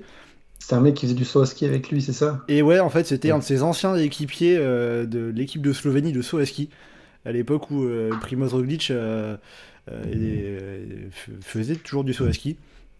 Euh, voilà, donc pour la, pour la belle petite image. Et d'ailleurs, justement, euh, Tarvisio, le Monte Lussari, c'est quoi? À une vingtaine, trentaine de kilomètres de Planica, euh, grand sautoir à ski, où il avait remporté sa dernière victoire avec les, les championnats du monde junior par équipe en 2007. Et aussi là où quelques mois plus tard, il avait eu sa grave chute qui a précipité sa fin de carrière euh, quelques années, mois après, euh, en saut à ski. Bon, voilà pour la parenthèse au saut à ski refermée concernant Primoz Roglic, mais voilà, ça vous fera un peu de, un peu de culture cycliste euh, et saut à ski si jamais vous avez envie de vous la péter, pourquoi pas. Euh, juste en termes de distance puisque tu évoquais ça le Montelussari c'est environ 9 ou 10 heures de bagnole de Rome hein, euh, donc le côté sympa aussi pour les organisateurs pour, euh, Voilà, c'est pour tous les suiveurs qui ont eu à se faire la route euh, Et puis c'était, aussi bien à côté les Trecime di Lavaredo, hein, l'étape de la veille. Donc euh, Et au point qu'il y ait, enfin, n'aurait pas fait le reco le matin parce que justement, il voulait se reposer. ouais, ouais bah, en, en plus avec les premiers départs à 11h30, euh, pas Ah. forcément le temps. Je- le seul qui avait fait la reco, c'était Primoz Roglic qui était venu quelques mois avant et qui avait même fait la reco à vélo et à pied en courant. Euh, Et il l'a fait le matin aussi, la Rocco. et, et il a fait le- et, il, et il a réussi à faire la reco le matin. Moi aussi. Ah, tu dis que les mecs sont forts quand même. Il s'est monté le truc deux fois dans la journée. Alors que Gary Thomas, par exemple, avait, euh, n'avait pas fait la, la, la reco du chrono. Euh, justement, alors, euh, sur ce. C'est peut-être ça qui l'a pénalisé quand on sait que c'est sur la fin vraiment qu'il a craqué. Ouais, T'as pas l'air d'accord, Johan. Ça se joue à quoi les 40 secondes entre Roglic et Thomas sur le chrono? Non, mais ça joue pas 10 secondes, donc euh, 40 secondes, c'est juste que Thomas était moins fort et que euh, et qu'il a subi contre la montre, mais euh, enfin, qu'il a subi ou que Roglic était très très fort ce jour-là d'ailleurs. Mais euh, non, enfin non, c'est pas le question de Rocco. Après la Rocco, c'est bien te- tu peux doser un peu là, tu peux doser un peu de sexy quand t'arrives, donc là tu peux relancer, tu peux machin, et tu gagnes 5 et 10 secondes maximum, mais c'est ça que ça joue un Giro. Au final, comment est-ce qu'on peut trouver, expliquer le fait que euh, Geraint Thomas ait, ait perdu 40 secondes sur, sur Primoz Roglic sur ce chrono, euh, alors que, euh, enfin, ju- jusqu'à présent, on l'avait pas vu euh, en mesure de perdre autant de temps sur une montée. Ah, Il allait moins vite. Oh, Oh, ça c'est de l'analyse. Oh, dis donc. Merci il, était moins fort, euh, il était moins fort, donc il a monté moins vite. Et ça, après, c'est un chrono, c'est une montée sèche. C'est pas une montée au terme d'une étape de montagne où tu joues sur d'autres qualités aussi que, que un euh, concours de watts euh, en pure fraîcheur. Qu'un Thomas, il, c'était globalement plus fort sur la, sur la course et il a jamais vraiment tiré par une qualité qui est quand même plus d'endurance que, que ses adversaires. Même Euh, il a jamais vraiment tiré par ça et après il se retrouve sur le chrono face à Roglic. Euh, Roglic, une montée courte de 5 bornes avec des énormes pourcentages, alors lui c'est le créneau mais à 2000%, donc euh, il y avait il y a quand même une grosse prise de risque de ce côté-là. Juste un petit mot pour Ansel parce qu'on t'entend bien respirer dans ton micro, Ansel. Ah, vais- Peut-être reculer un petit peu. Euh, Geoffrey, toi qui connais bien Garin Thomas, euh, ça correspond à ce que, à ce que, à ce que dit Johan, euh, un coureur plus d'endurance par rapport à Primoz Roglic et une montée sèche. euh, ce qu'il y avait sur ce chrono final du Montello-Sari, euh, ça lui convenait bien moins.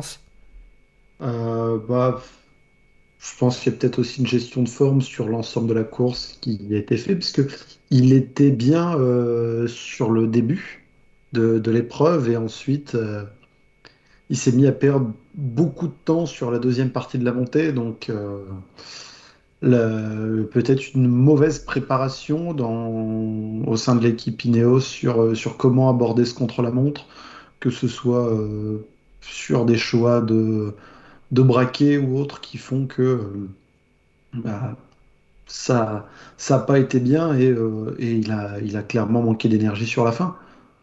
C'est là où justement par rapport au choix des braquets, faire la reco, ça, ça, ça- ça peut être un plus ou aujourd'hui maintenant, hein, tellement de choix de braquets, ça, ça, ça rentre plus vraiment en compte? Le...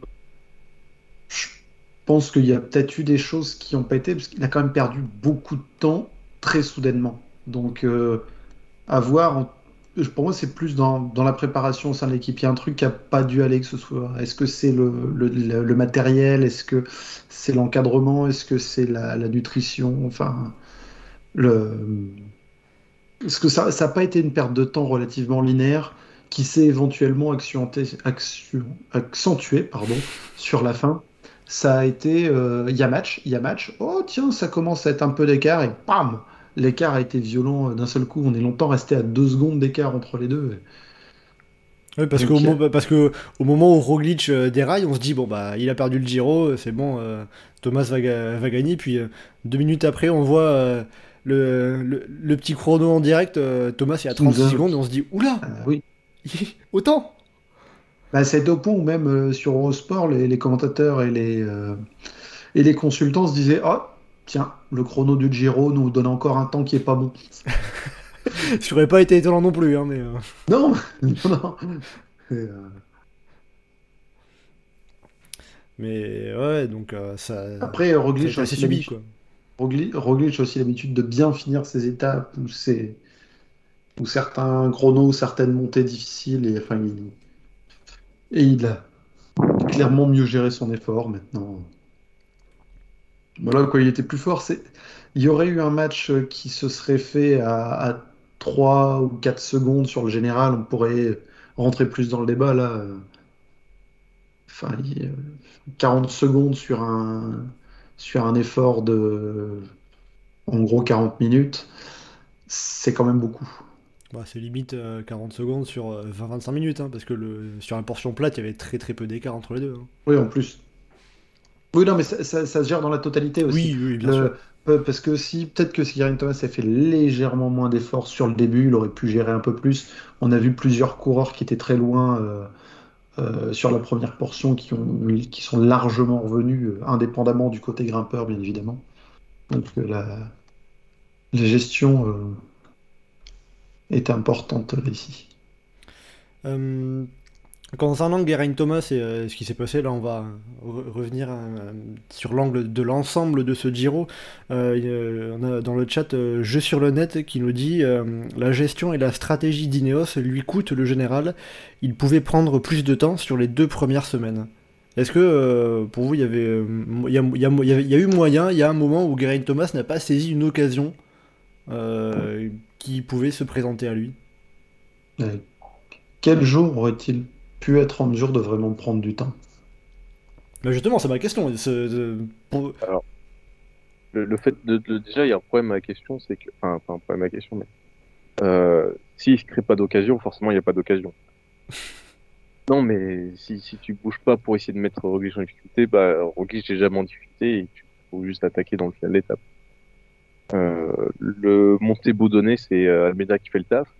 Quand Almeida fait le trou, euh, Thomas, en deux secondes, il bouche le trou et après, il se met à rouler devant. Tu pouvais pas attaquer avant, non? Je sais pas. Euh, il a quand même été passif tout le long, donc à bon moment, tu peux pas avoir d'occasion pour faire un péter Roglic. Il y a la première étape, euh, l'étape en première semaine là, euh, quand Leknesund prend le maillot, je crois, où il y a, ils sont moins 40 Ineos dans le peloton sur 20 coureurs là. Rien. Alors que Evenepoel, il a plus des- euh, enfin Roglic était assez isolé aussi, je crois, mémoire, je sais plus. Euh, et euh, pourquoi ils attaquent pas? En plus, je crois que c'était après les chutes d'un peu tout le monde. Enfin, il y a moyen de voir si le corps était affaibli, de, de bouger, de tenter des trucs. Si tu tentes jamais rien, forcément, tu peux jamais créer d'écart. Ah, mais sur où est-ce qu'ils auraient pu tenter de faire quelque chose du coup Parce que tu, tu dis du coup qu'ils sont restés passifs et forcément quand tu restes passif, il n'y a aucune occasion qui se présente à toi. Quelles occasions ils auraient pu se créer? À quel moment Quelles étapes? Bah, typiquement, par exemple, l'étape de Val di Sole, euh, pas Val di Sole, mais euh, Val d'Isoldo. Euh, Val d'Isoldo, pareil. Euh, bah, tu vois que le moment où euh, Ineos euh, accélère un peu dans la fin du col, euh, l'avant avant dernier, bah tu fais monter tout le col à fond, tu fais tout péter, tu laisses trois cours en haut, enfin tu fais euh, exploser de l'ours de plus complètement et puis tu laisses euh, juste euh, un Rensman ou je sais pas et tu vois ce qui se passe. Il y a plein d'étapes comme ça où tu peux tenter des trucs. C'était l'étape où euh, enfin, était bien sur cette étape, mais c'était l'étape où Roglic avait l'air pas trop bien dans le premier col de la journée, tu sais pas ce qui se passe et ils sont rien tenté derrière. Et c'est la, c'est la Jumbo après qui fait sauter le peloton et qui tente un truc. Le monde, l'étape du montée bombe donnée, bah, ça, oui, ça fait monter fort avec UAE, mais il y a quand même un gros changement d'accélération. Euh, avec UAE à la fin, t'aurais pu, Ineos aurait pu prendre dès le pied du col et dire, ah, vas-y, on y va à fond, alors qu'a priori, Thomas a une bonne jambe jour-là. Et à aucun moment, ils ont pris la course en main pour essayer de faire sauter les coureurs et puis de voir, euh, ok, ça passe, ça passe pas. Donc, euh, tu peux pas, tu peux pas tenter des trucs. L'étape de Grand Montana, bah, ok, tu fais monter le premier col à fond, pourquoi pas, enfin. Donc, euh, rien, après. Tu fais ça les jours où Gain Thomas il dit à ses coéquipiers euh, Ok, j'ai des bonnes jambes. Il n'y a aucun moment un profit, euh, mis à profit du collectif, sachant qu'en plus, tu aurais pu faire un truc et que tu avais Timen Retzman euh, et le reste de plus euh, qui étaient placés au général. Ben, envoie-les dans des échappées. Obliger Jumbo à rouler. Tu roules derrière, après, le Roglic est tout seul, tu peux l'attaquer. Ouais, c'est vrai. C'est c'est vrai que quand même au final, on, Ineos ils finissent avec trois coureurs dans le top 10, mais euh, Arensman et euh, encore un peu plus Lorenz de plus. J'ai pas l'impression qu'ils aient euh, beaucoup euh, été extrêmement utiles pour Geraint Thomas, à part euh, rouler un peu en tête du peloton. euh. Ineos, ils ont roulé comme Movistar de la grande époque. C'est terrible. Bah, Et puis c'est un peu ce truc, Ineos, ils adorent avoir des équipiers autour de leur leader tout le temps. Donc t'as l'impression qu'ils sont pas prêts à les sacrifier, et donc forcément, bah, forcément, bah, ça, l'utilité des équipiers pour eux, c'est bah, s'il y a un problème, ils sont là. Mais il faut être capable aussi de, de durcir et de les utiliser quand il faut. Pour moi, je, enfin, je trouve qu'ils ont fait un peu ce qu'on reprochait aux- à leurs adversaires lors des grandes années Froome. C'est euh, ah Froome avait l'air pas bien, pourquoi vous tentez pas un truc? Bah là c'est Roglic a pas l'air hyper bien ou Thomas se sent bien, tentez un truc. Et euh, bah c'est ce que disait Johan, enfin ils ont été hyper passifs et forcément bah, bah, ils le payent à la fin. Même si tu veux, on peut parler d'un cas pratique. Sur une- Il y a l'étape où, euh, où le temps est dégueulasse et Caruso part dans une descente euh, avec, euh, avec, oui, avec Milan et. Non. Si, avec Milan Oui, et. ouais, ouais, avec Milan. Et un, Et- un autre équipier, je crois, peut-être. Et je sais plus combien. c'est. Euh, C'est pas l'étape Ouais. où euh, Sivakov chute? Si, justement, bah, Sivakov est dans le groupe avec euh, Et Caruso. Voilà. Et il roule pas. Alors que là, tu as Sivakov devant, ok, bah profites-en. Enfin, ça met dans les autres équipes. Tente un truc. Il y a aucun moment où ils ont tenté de faire quoi que ce soit avec leurs coureurs. Quoi. Ça sert à quoi d'avoir trois cours dans le top 10 quand tu viens jouer la victoire finale? Et le moment où ils se retrouvent à sacrifier leur course à la fin de course, euh, les derniers jours, parce que tout d'un coup, ah, il y a besoin, et puis euh, je leur fais un peu sauter le question. Bah, du coup, c'est un peu évident de, leur, de pas avoir été avant. mais- Il y a pas, il y a, enfin, il y a gâchis de moyens quand même chez Ineos, c'est un peu dommage. Quoi. Donc pour, euh, pour Ineos, il y a des, on, on- on- on peut, on peut leur voir des regrets, euh, de, des moments où, enfin, techniquement, ils auraient pu gagner ce Giro. C'est pas juste, bah, ils ont été battus par plus fort et point barre, quoi. Bah, c'est pas forcément qu'ils auraient pu, parce que ça se trouve, ça n'aurait rien donné. Mais ils auraient pu essayer un peu plus de vouloir gagner ce Giro. Et quand Pinot il faisait ses 50 attaques, bah envoyé Arensman avec lui. Hein. Ça, mettait, bah, ça mettait les autres dans la sauce, et puis toi t'étais tranquille derrière dans les roues. Enfin, Ouais, ça, euh, bah, ont, tes coéquipiers en plus euh, un peu tout le temps pour pas grand chose. ils ont pas été très, très actifs, c'est sûr, ça. Ça, les Ineos, euh, ça a pas été leur, euh, leur grande force, hein, alors que ça fait quelques années qu'on voyait des, des- Dave Brailsford qui disait oui vous allez voir maintenant euh, on va être une équipe offensive on va attaquer on va bouger et ben là Ouais, mais en fait, dès qu'ils sont dans une position euh, forte, ils tentent plus rien. après aussi est-ce que le fait d'avoir le maillot rose ça leur a pas changé enfin ça, ça leur a pas fait euh, passer dans un état d'esprit où euh, bah, on est leader on est en- on se met en position défensive? Imaginons que ça serait- les positions Ah, si, auraient été pense. hein. Imaginons que les positions auraient été inversées ou ne serait-ce que Roglic avec deux secondes d'avance comme Thomas avait deux secondes d'avance sur Roglic. Thomas derrière au général pour deux secondes, est-ce que là Ineos aurait pas été plus entreprenant? Et il faisait déjà pareil quand c'était Evenepoel qui était leader. Les débuts du Giro. Euh, quand Roglic il attaque, ils suivent et puis après ils prennent des relais un peu à la fin parce que voilà, mais euh, ils, sont, ils ont pas été acteurs euh, dès le début, même en position d'outsider. Donc je vois pas en quoi. En plus, si Roglic est deux secondes devant, c'est encore plus pépère. T'as même pas à rouler. Tu restes dans les roues. Ouais, il aurait fallu que Roglic, il est genre une minute. Là, ils auraient pas eu le choix. Ouais, bah au final, il n'y a jamais eu plus de 29 secondes d'écart Ah entre les deux. Euh, et en plus, à, à l'avantage de Garin Thomas. hein, donc, euh, ça veut dire que euh, le, le- le plus gros retard qu'a eu Garin Thomas, eh ben, c'est 14 secondes. à, à l'arrivée et entre la troisième et la neuvième étape. sinon, il a jamais été plus loin de, de Primoz Roglic au général. Euh, après aussi, euh, je vois une petite remarque de, de, Sophie dans le chat euh, qui dit pour elle, Tao Geigenhardt était le plus fort des Ineos sur, sur ce Giro. Bah, c'est ce qu'on pouvait penser après son tour des Alpes et son début de Giro. Mais là encore, rien dit qu'il aurait été aussi fort que Thomas euh, au montées Bondonné ou sur les dernières étapes. On peut supposer qu'il aurait été peut-être effectivement meilleur que Thomas, mais est-ce qu'il aurait été euh, au niveau de Roglic, est-ce qu'il aurait été capable de gagner ce Giro? C'est compliqué de le dire. Sachant que pareil, on juge son état de forme sur un Tour des Alpes et un début de Giro hyper, euh, passif sans réelle difficulté pour les favoris. Euh, aussi un mot concernant Joao Almeida. Est-ce que lui, euh, à un moment, a pu avoir une occasion qu'il n'a pas vraiment saisie? Il aurait pu se créer des occasions pour euh, peut-être remporter le classement général de ce Giro? Le moment où il l'a pu, il l'a fait. Il n'a pas semblé en mesure d'être, euh, d'avoir les capacités de le faire à un autre moment. Ouais, Sur l'étape du Monte Bondone On est tellement pas habitué à ce qu'il le fasse, donc euh, même quand il l'a fait une fois, euh, ça paraît déjà beaucoup. C'est ça, lui, il a tenté sa chance.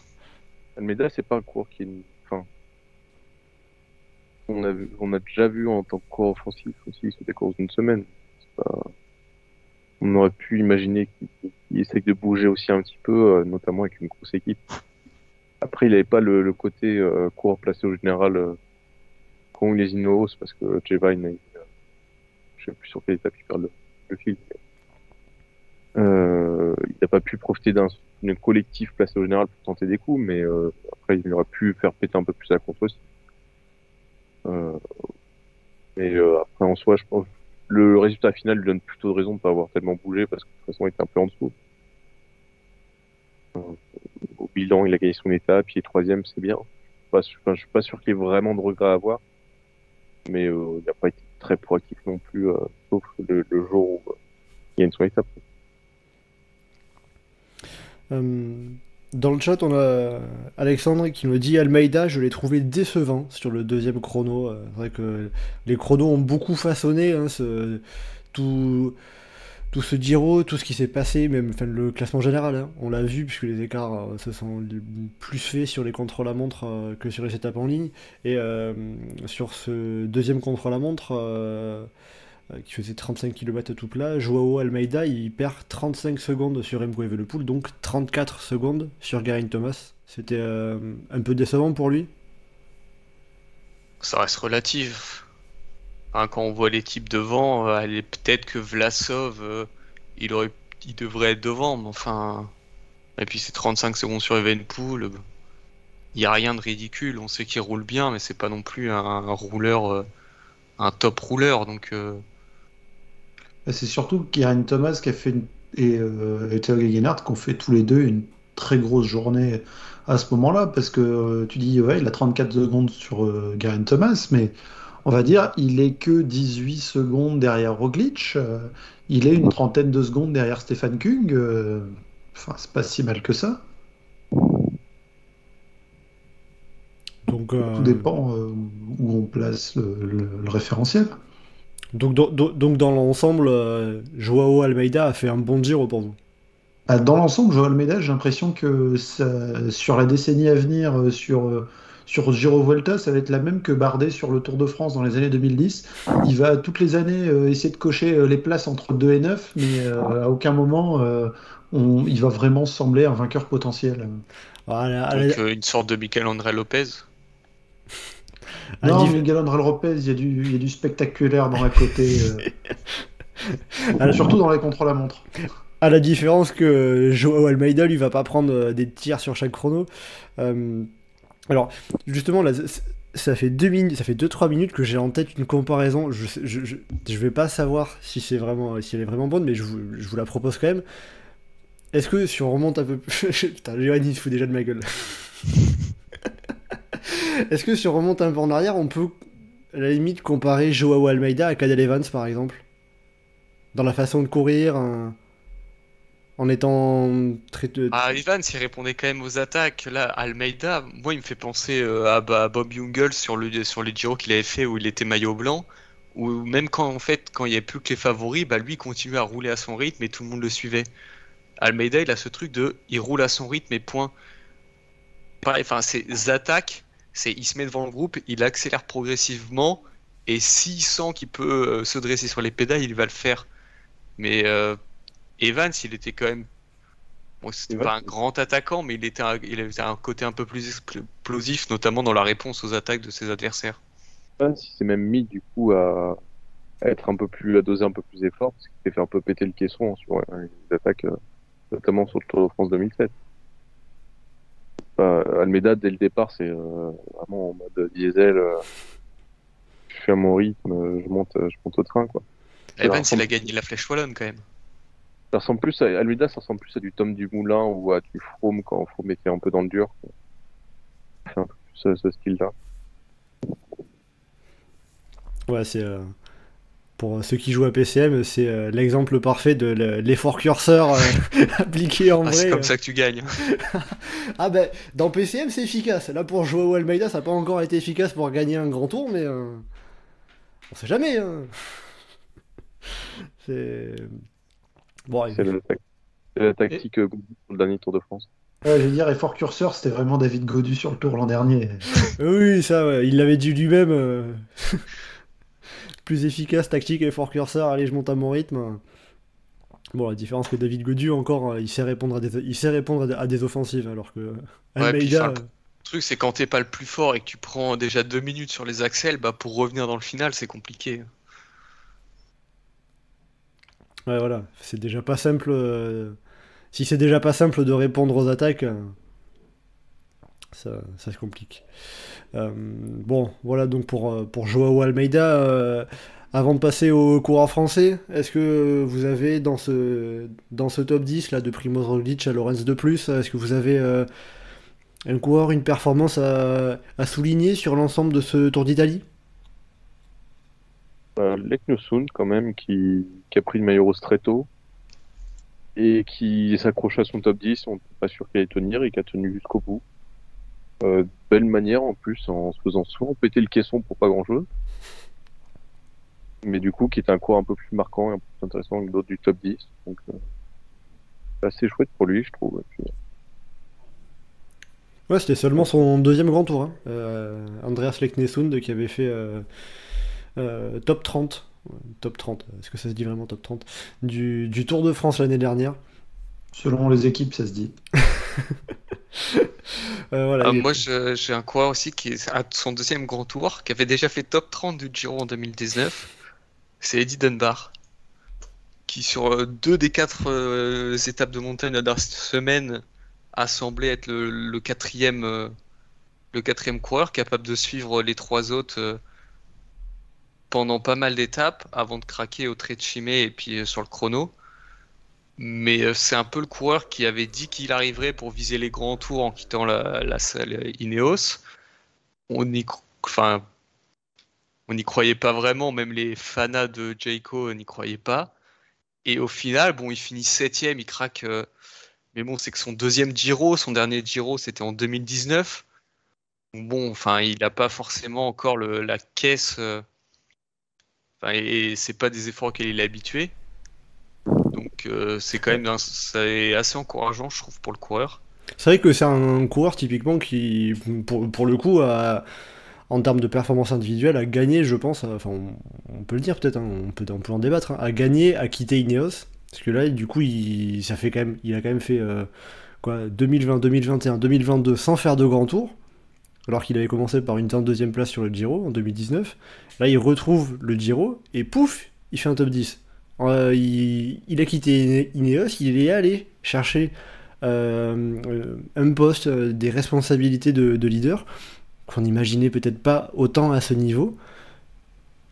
Mais un peu cette, période de 3 ans dans son évolution purement individuelle, personnelle, il y a peut-être peut-être un peu un manque qui est seulement repris maintenant, on va dire, en termes de- de- d'expérience de, grand tour. Je pense. Enfin, et puis s'il commence à enchaîner, euh, il est pour l'instant, sur PCS, il est mis sur euh, la Vuelta.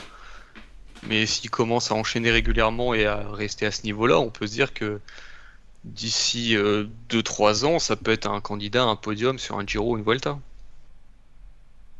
vu son niveau en montagne, euh, qu'il a montré sur deux trois étapes, en tout cas, on peut. Il y a de quoi bosser dessus, oui. Qu'en soi, sa place au général ne reflète pas tellement sa position en course euh, plupart de des étapes dé- décisives.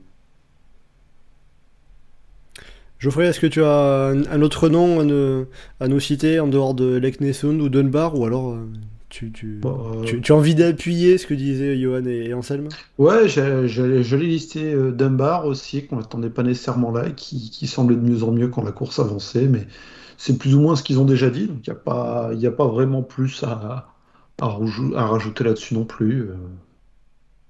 Alors je vois dans le, dans le chat, ça parle aussi de Lennart Kemna, mais plutôt pour le côté inverse, puisqu'il fait euh, euh, qui précise euh, Kemna, 0 top 10 d'étape, et je sur le net qui nous dit Kemna, c'est le Casper du Giro, jamais vu.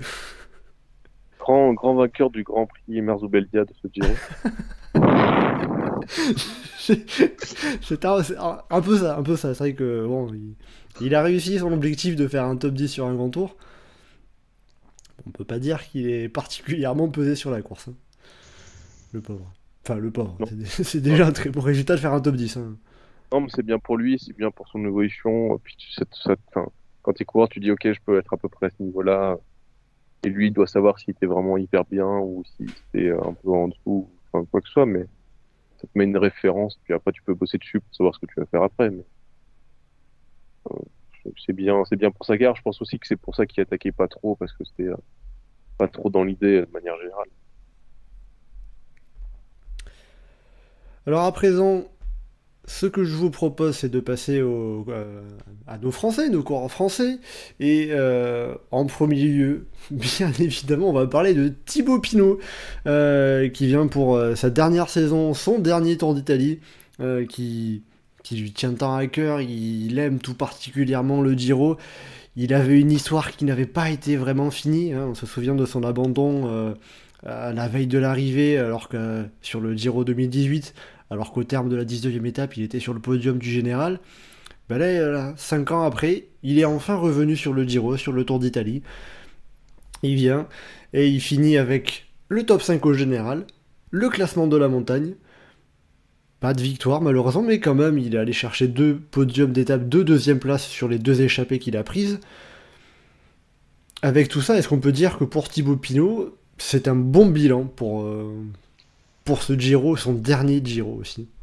Tu as commencé ton, son bilan en disant il a fini. Déjà, euh, C'est sûr que pour toi qui a passé les deux, les deux derniers lives à dire Ah, mais vous savez, moi, Thibaut Pinot, je le, je le sens là, il va prendre le maillot rose puis abandonner fracture de la clavicule. Eh ben non, il a fini, il s'est rien cassé. avouez, vous y, vous y avez pensé quand il a failli être maillot rose virtuel, là, une échappée. Ah non, moi, je, moi, moi, j'ai pas envie de me souder, j'ai pas, j'ai- je pense pas au mal, moi. Non, mais c'est- ça pour la blague, mais il y, y a tellement eu de plein de choses euh, autour de lui que. Enfin voilà quoi, déjà il réussit à terminer le grand tour. Il visait des étapes avec le maillot de grimpeur, c'est ce que j'attendais. euh, lui, euh, le top 10 c'était potentiel, cinquième c'est encore mieux que ce que j'imaginais. Donc euh, il, il lance bien sa, sa saison, sa saison jubilée, on va dire. Ouais, il est déjà bien lancé, hein. il a déjà pas mal couru. Oui, non, mais je veux dire dans, les grands tours. Oui, dans, Dans, les les grands grands tours, tours là. et dans les grands événements. Oui, c'est sûr que là, c'est une très belle perf. euh. Anselme, est-ce que euh, c'est un Giro réussi pour Thibaut Pinot, même s'il n'y a pas de victoire d'étape Oui, bah carrément. Enfin, le, le top 5, on l'espérait au, début, mais on se disait que c'était pas, enfin, que ça pouvait, qu'il pouvait le rater. Il s'est retrouvé avec le maillot bleu. On s'est dit, bah, est-ce qu'il va arriver à faire un bon classement général ou pas? Au final, il fait top 5 classement général. Alors ouais, il manque une étape, mais enfin, il, fait deux fois deuxième, donc bon, il est pas grand chose d'en gagner une.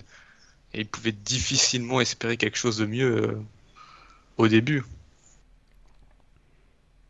Ouais, ce qui est marrant aussi, c'est que enfin, il, finit, ce sur quoi il finit le truc le plus marquant, c'est le classement de la montagne, et il le prend, euh, entre guillemets, presque par hasard sur, le- sur une étape au début du Giro, il était en train de, de s'ennuyer à mourir, et il, ri- il- il s'en rigole avec Rudy Mollard, et, Rudy qui lui dit, bah, tiens, t'as pas envie d'aller prendre le maillot, euh, il y a personne devant, et puis euh, il Mollard, finit, il le- prend les points au sommet, euh, Guy Mollard, c'est le MVP de, de ce Giro. hein. Il dit à Pinot, ah, tu vas pas prendre le meilleur grimpeur, et puis il gagne le meilleur grimpeur. Il dit, maillot rose, ça peut le faire. Et Armia, il va chercher le maillot rose. Je pense que si un jour Guy Mollard, il vient, il vous dit quelque chose, euh, faut bien l'écouter, hein, parce que. Un truc, hein. il doit être d'un bon conseil, Rudy, ouais. Euh, Johan, toi justement sur le, sur le bilan global de Thibaut Pinot sur ce Tour d'Italie? Ouais, il est excellent. Il y aurait, euh, il y aurait deux victoires d'étape en plus avec, ça serait, le bilan, il serait franchement incroyable. Euh, là, il est très très bon. Il est, je pense qu'en plus, euh, il est d'autant plus bon que, comme le Giro a été nul, l'homme phare de ce Giro, de rien, c'est Pinot. Hein. C'est c'est lui qui était au centre de la course un peu tout le temps. Ah, euh, c'est l'un des rares à avoir mis de l'animation. quoi. et du coup, vraiment, il y a une mise en avant, et puis le narratif de, la dernière saison et tout ça, et le coureur légendaire qui revient sur le Giro. voilà.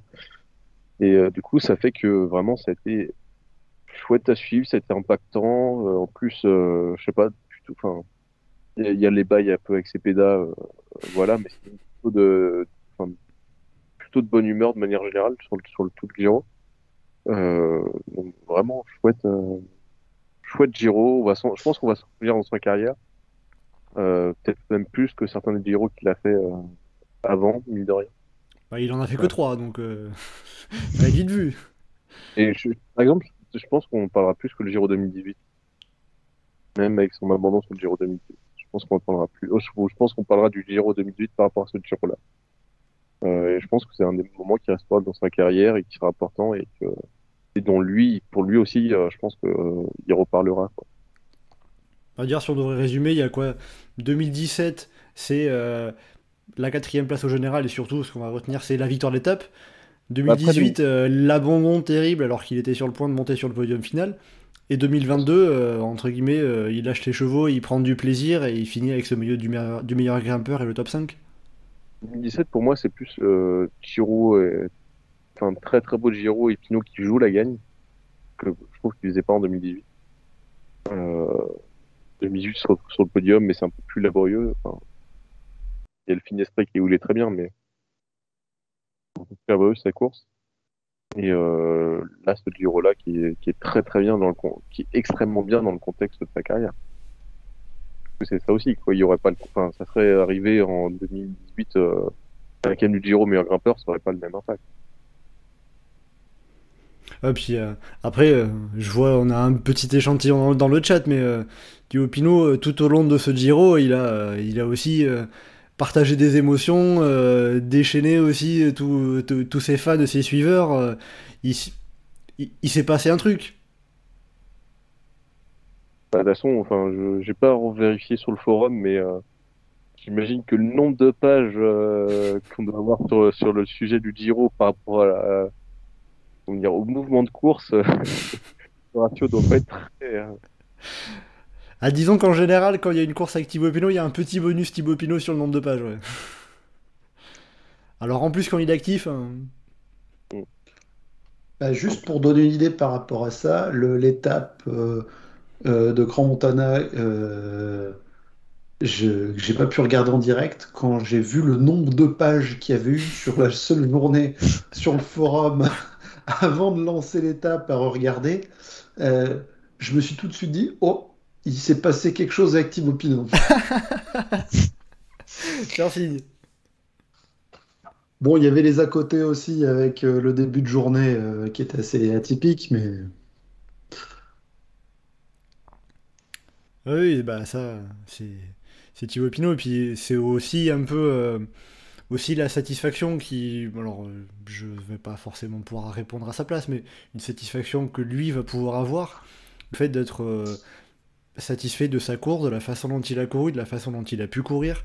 Il a couru libéré. Il s'est pas, il, il s'est pas embêté à passer son temps à suivre pour le général.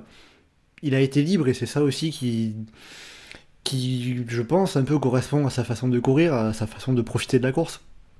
c'est sûr qu'il a dû se faire plaisir pendant les trois semaines. Peut-être pas dans certains moments dans la montée finale de Grand Montana. Euh, Oui, ça- oui, là, c'est sûr. Mais la manière dont il a géré, par exemple, le maillot bleu en, en- en suivant Benili et en voyant euh, tout ce qui se passait derrière, à quel point le peloton avait explosé en essayant de le suivre, euh, ça, je pense qu'il va en retirer des, bons souvenirs. Euh, Voilà, j'ai retrouvé ce qu'il disait au terme de après le contre-la-montre, donc une fois que le Giro était fini un peu, qu'il était voilà, qu'il était cinquième du classement général, puisqu'il avait toujours été au-delà au classement général auparavant. Euh, il a dit Je me sens apaisé car j'ai réussi à revenir à ce niveau-là. Il y a un, côté où aussi euh, maintenant il sait voilà, il, finit sa carrière sur une bonne note, il finit il finit pas dans le creux de la vague. Il finit sur, euh, sur le haut, alors peut-être pas le plus haut de sa carrière, mais il, fi- il finit sur le haut, sur des bonnes notes, des, des belles performances, des belles émotions. C'est ça aussi qui va compter. Bah, c'est sûr. Enfin, il, il, pourra se dire, ok, j'ai réussi à revenir à un bon niveau, je pars pas après que des galères, des trucs comme ça. Parce que, ok, et puis le maillot à pois, c'est sympa, mais enfin, le maillot bleu, s'il avait eu que le maillot bleu en étant euh, 20ème, ah, ça aurait pas eu la même saveur non plus. On l'a vu au Trécimé et sur le Monte Lussari, où bah, il, fait, il est parmi les meilleurs jusqu'au bout, et bah, ça fait, euh, ça rappelle de très bons souvenirs. Et après, justement, pour, euh, pour la suite de Thibaut Pinot, il y a une question euh, qui, qui brûle les lèvres de tout le monde et euh, même du principal intéressé c'est est-ce que Thibaut Pinot va aller sur le Tour de France? Qu'est-ce que vous en pensez, Est-ce que vous. le- Est-ce que, est-ce que vous le choisiriez dans la sélection de Groupama FDJ qui pour l'instant a comme leader David Godu pour le Tour de France? Il a pas abandonné au rose, il a peut-être abandonné en jaune. Bah, en vrai, c'est compliqué parce que Giro, c'est franchement super dernière année. hein. Oui, je- grave. Johan, tu disais? S'il prend le maillot jaune euh, sur sa dernière année de carrière après avoir fait ce Giro-là, franchement, euh, même s'il a beaucoup de carrière, je pense que c'est pas très grave. Ouais, Là, pour paraphraser Thierry Roland, il peut prendre sa retraite tranquille. hein.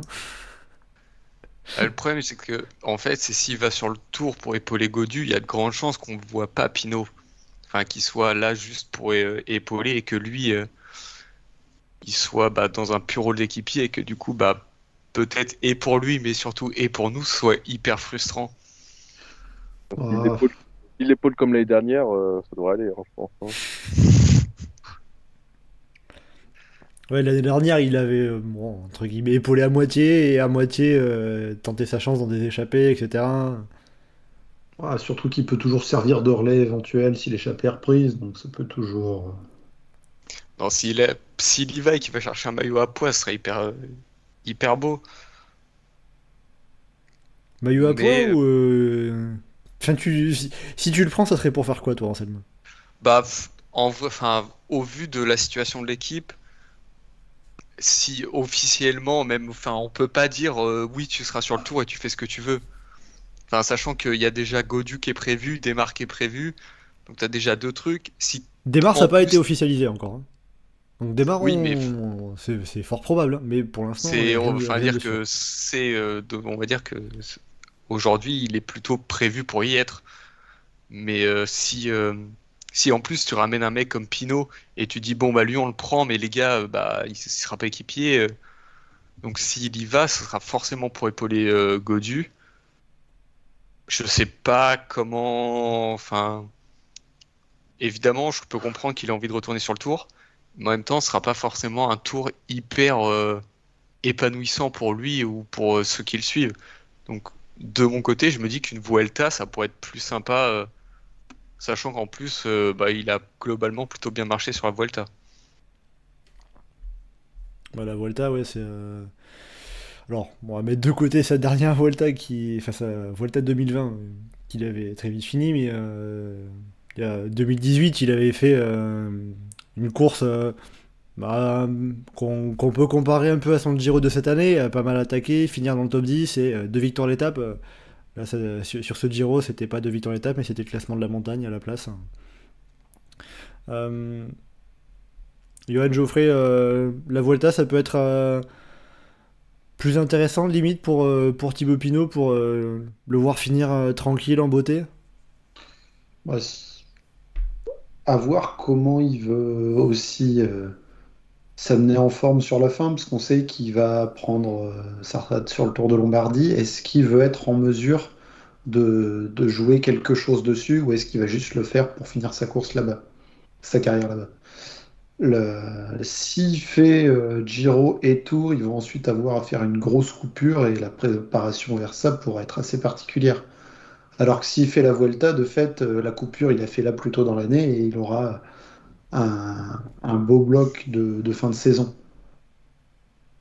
Donc, euh, à voir comment il veut aussi orienter la, la fin de sa saison, qui de fait sera la fin de sa carrière. Après, il y a un côté aussi où, quand tu t'appelles Thibaut Pinot, c'est compliqué de le dire, euh, bon, bah, non, pour ma dernière saison, je vais privilégier le Tour d'Espagne au Tour de France. Bah, c'est ça, mais d'un autre côté, euh, ces deux derniers Tours de France, il n'a pas non plus été ultra euh, marquant, il n'a pas vraiment pesé sur la course. Ah, il y avait eu une échappée. Que, que Verchâtel euh, où, euh, où Jungels gagne, mais oui, après. euh, Mais voilà, Bon, quoi, quand ah. t'as une échappée et euh, des plans de caméra sympas parce que t'as un contre-la-montre qui passe dans Mélisée, euh, Bon, après, de, de toute façon, euh, il- déjà, il a l'air en. me- Enfin, en tout cas, pour- depuis le début de cette saison, il a l'air en meilleure jambe. Lui a dit qu'il voulait participer au Giro, euh, au Tour de France. Le Giro, c'est fait. Donc, bon. Après, c'est à voir en fonction de la cohérence d'équipe, euh, qu'est-ce qui sera décidé. hein. Euh, Et puis, comme tu le disais toi-même, ça se comprend qu'ils disent qu'il veut participer au tour, quoi. Il va pas dire non, non, mon objectif de, de l'été, ça va être d'aller faire podium au Tour de Pologne, quoi. Ouais, ouais c'est sûr, ça serait content, mais. euh, c'est parce qu'il y a de plus marquant quand tu es un coureur français de cette envergure pour finir, pour finir sa carrière, quoi. Certain. Euh, je regarde un peu ce, que, ce, que, ce qui se dit dans le chat, hein, ce que vous dites. euh, euh, par rapport à la, à la sélection, Sophie nous dit démarre Godu Pinot, ça fait trop d'un coup. Est-ce que ça, ça- peut être compatible d'avoir ces trois-là dans, dans une équipe de 8, de, coureurs? Bah, avoir dans une équipe de 8 coureurs un coureur qui va viser les sprints et peut-être le maillot vert, un qui vise le classement général et un qui vise les échappées en montagne. Jumbo Visma fait ça avec Van Aert depuis quelques années, donc ça peut se faire. Ah Oui, sauf que Van Aert, il fait, lui, il fait tout, il fait tout, il fait tout tout seul, lui, par contre. Ah non, c'est ce qu'on disait tout à l'heure, ça fait beaucoup. Là, ça dépend de. Enfin, forcément, ça dépend beaucoup de s'il démarre est là ou pas. S'il démarre est pas là, en soit prendre Pinot ou pas, ça n'a pas vraiment d'importance, parce que tu auras toujours euh, le reste de l'équipe autour de Godu comme l'année dernière et ça passera très très bien. Euh, s'il démarre est là et que tu veux euh, mettre quelqu'un d'autre que Scottson autour de démarre, euh, bah, déjà ça complique. Et euh, est-ce que tu vas prendre la place de qui euh, Est-ce que du coup Pinot va pas prendre la place d'un équipier euh, plus typé pleine, genre un Olivier Legac euh, qui aurait été là pour protéger Godu euh, sur des étapes un peu plus euh, un peu plus euh, risquées en termes de mouvement de peloton, de bordure, tout ça. Parce que clairement, c'est pas Pinot qui va protéger Godu euh, dans les étapes de plaine. Ni on est démarre. C'est pas ses qualités premières, c'est sûr. Euh, Après, de manière générale, le parcours cette année du Tour de France qui démarre Pays Basque, du coup qui démarre par des cols, et où on passera moins de temps en pleine et où ça monte un peu tout le temps, est plus propice à ce que tu prennes un Pinot en, en électron libre que, que d'autres éditions. Donc, euh, je pense Ça, que ça t'as- peut être que- que l'année dernière, par exemple. Ça, t'as beaucoup de favoris qui, de, de favoris ou de potentiels favoris ou outsiders au départ, qui, euh, dès le passage des Pyrénées, pourraient se retrouver avec- à être à quelques minutes et qui vont moins stresser dans la plaine à l'idée de se dire il faut pas perdre la moindre seconde. Donc Et, la euh, tension euh, en plaine risque d'être euh, moins importante et donc ça fait moins de nécessité d'équipier pour, pour le positionnement et le placement. Et après, question peut-être un peu naïve, mais euh, est-ce que euh, c'est pas envisageable un monde où euh, Thibaut Pinot au final se retrouve meilleur que David Godu sur ce Tour de France? Bah, Ah, son prime. euh, Ah, si Godu euh, se chope une gastro, c'est possible. C'est Pinot 2019. euh, Bon, je suis un peu trop optimiste, enfin je suis un peu trop euh, naïf quoi. bah, y a- il y a le fantasme évidemment que en fait le Giro ça allait débloquer et qu'il retrouve son meilleure jambe et que du coup enfin, ça soit à la mais, Quintana un peu. mais, Il faut un grand tour dans les pattes pour pouvoir être chaud. mais c'est un peu ouais. T'as du mal à croire ouais, il y a du mal à y croire. Quand même déjà si Pinot enfin déjà si Pinot arriverait à être au même niveau sur ce Giro que ce Giro sur le Tour de France ça serait déjà vraiment énorme. Euh, donc après avoir quel niveau de forme il pourrait être. Est-ce qu'il aura bien récupéré? Est-ce que toutes ces questions-là mais après sur le niveau intrinsèque des courses qu'on a vu euh, sur les derniers temps Godu est au-dessus de Pinot il n'y a pas de pas de là-dessus notamment sur ce qu'on a vu par rapport à Paris-Nice. Euh, actuellement, c'est quand même un coureur qui prétend jouer le, le podium du Tour euh, face à tout le monde. Donc euh, Pinot est pas à ce qu'il a montré sur ce Giro. Oui, on l'a vu, hein, David Godu qui avait fini, trois- euh, qui avait, fini sur le podium de, de Paris-Nice en début de saison. Ça l'avait très bien lancé dans, dans, toute, dans toute sa préparation en vue du Tour de France. Euh, donc bon, on verra en tout cas pour l'instant. euh, il me semble que du côté de Groupama FDJ, on a seulement annoncé euh, officiellement la participation de David Godu. Arnaud Desmar, il, me, me semble pas qu'il ait été annoncé officiellement. Enfin, en tout cas, c'est c'est- dans les tuyaux depuis, de- depuis que les programmes ont été annoncés. hein. Normalement, il devrait en être. Mais il y a toujours un peu cette question. euh, est-ce qu'il y sera, vu avec son début de saison compliqué Il vient seulement de gagner sa première victoire de la saison, là, cette semaine, sur les boucles de la Mayenne.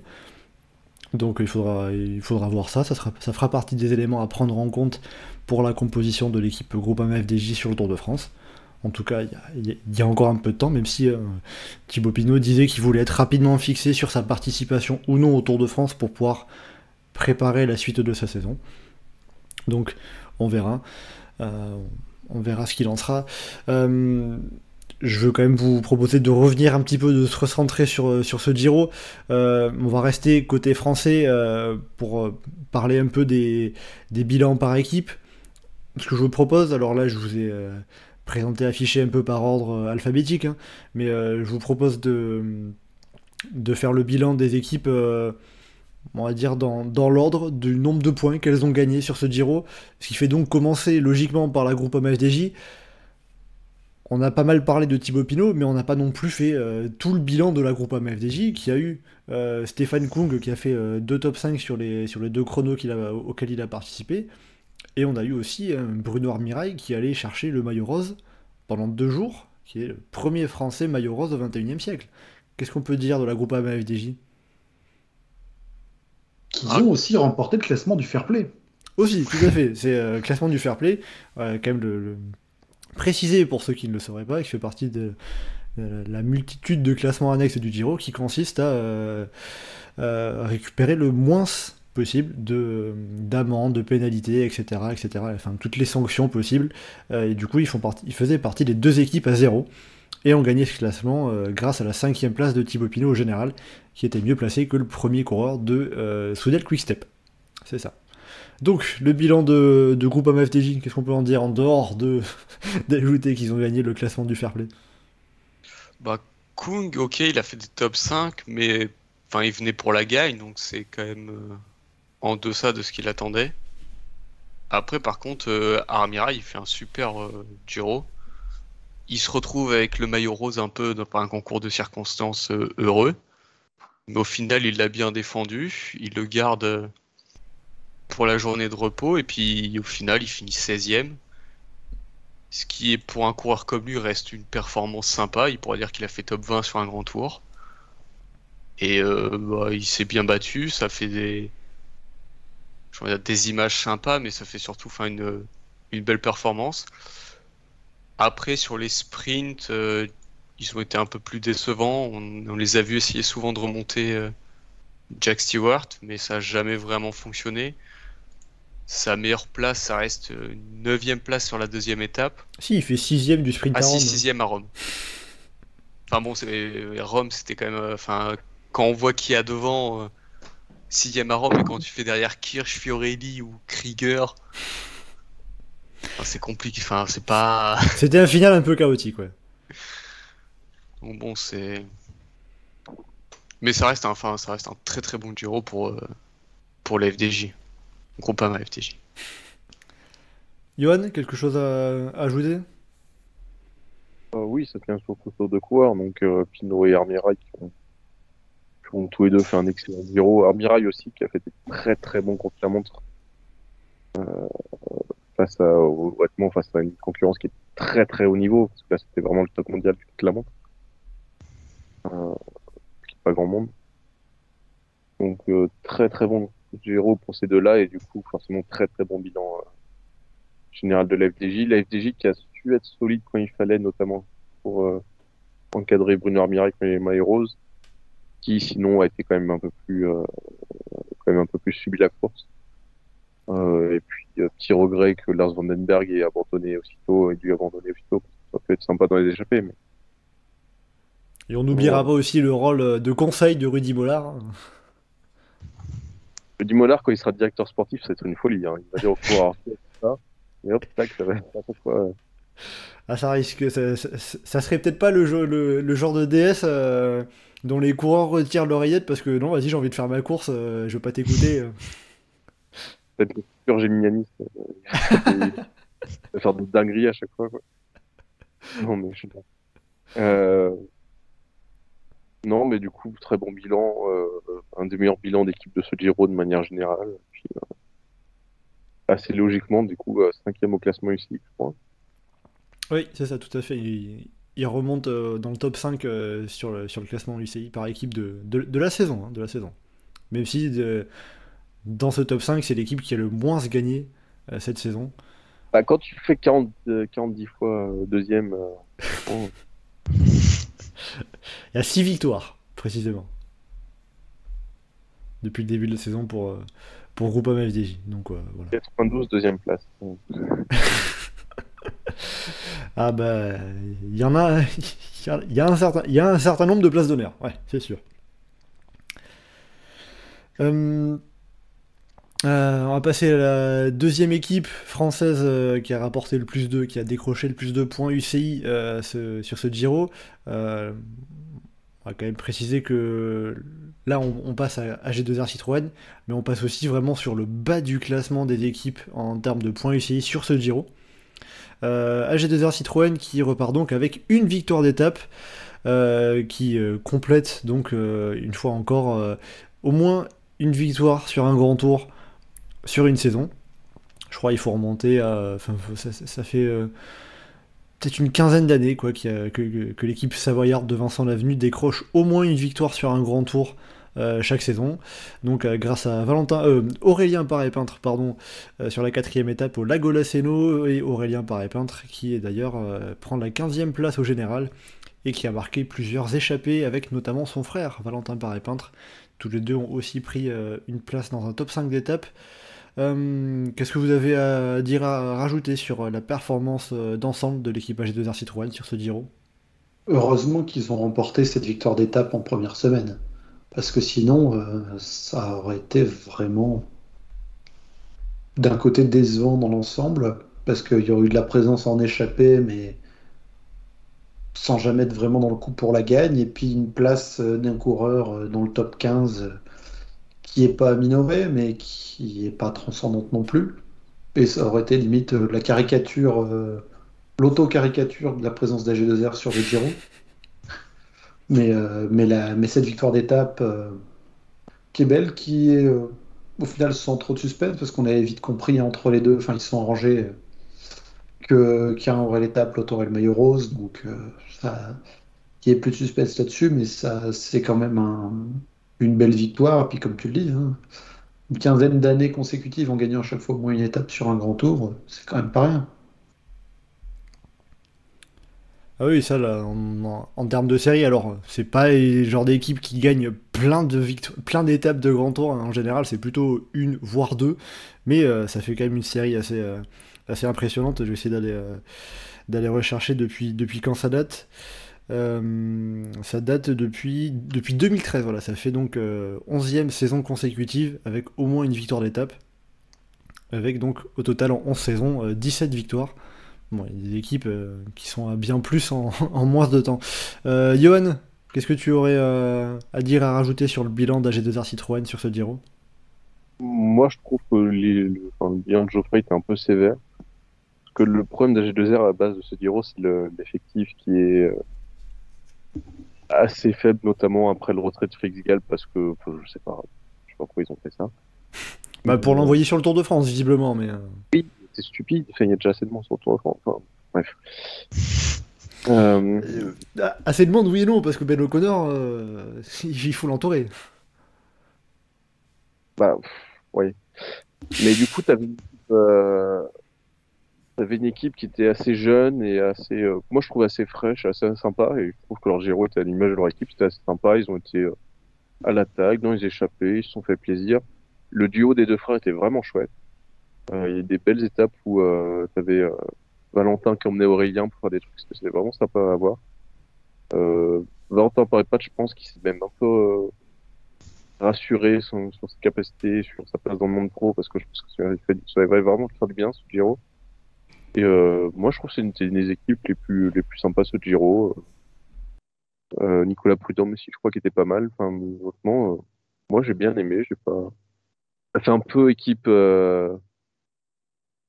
Ça fait pas trop équipe hors tour, ça fait un peu équipe continentale, leur Giro, mais sinon, c'était vraiment chouette.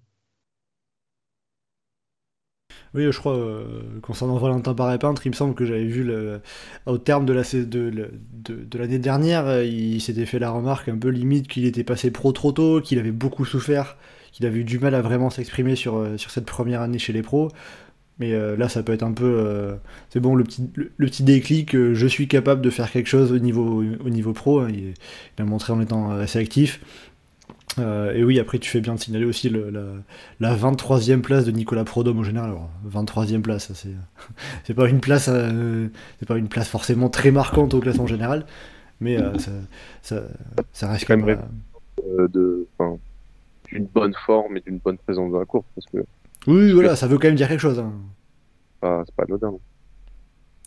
Euh, Anselme, est-ce que tu serais plutôt côté Geoffrey à dire que la victoire d'étape c'est presque l'arbre qui cache la forêt ou plutôt côté Johan à dire que euh, par rapport euh, au- à, la- à leur effectif sur ce Giro, euh, c'est une, c'est un, un bon tour d'Italie, une belle Je perche. suis plus- plutôt d'accord avec Johan. le- et même la victoire d'étape, c'est un peu la bonne surprise. Même si avec un, j'aurais plus pensé à un gars comme Van Dramé euh, pouvoir, mais il a vite quitté la course. Et ben Aurélien, au final, s'est montré bah, et comme un chasseur d'étape euh, intéressant. Et puis au final, il vient finir faire son petit top 15. Ce qui, même si c'est pas une place incroyable, ça reste une place sympathique. Il avait déjà fait 16e du Giro, 15e du Tour, un nouveau top 15. Donc ça montre une belle régularité sur les grands tours. Euh, derrière, bah, tant Valentin que Nicolas Prodhomme ont montré aussi bah, de belles choses, de bonnes choses pour l'avenir. Donc euh, pour moi, c'est plutôt un bon tour de leur part. Assez d'accord sur, le fait que ça ressemble plus à un grand tour de Conti, mais en même temps, leur effectif était plus un effectif de Bad World Tour Conti que de euh, mastodonte. euh.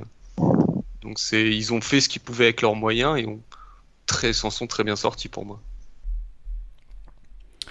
Euh, bon, voilà, donc pour le, pour le bilan euh, d'AG2R euh, Citroën, qui, qui, est la, seule équipe française qui repart avec une victoire d'étape sur, euh, sur ce Giro, euh, on va passer à la troisième équipe, qui euh, Arkea Samsic, qui repart elle avec euh, deux podiums d'étape avec David Decker et Warren Barguil.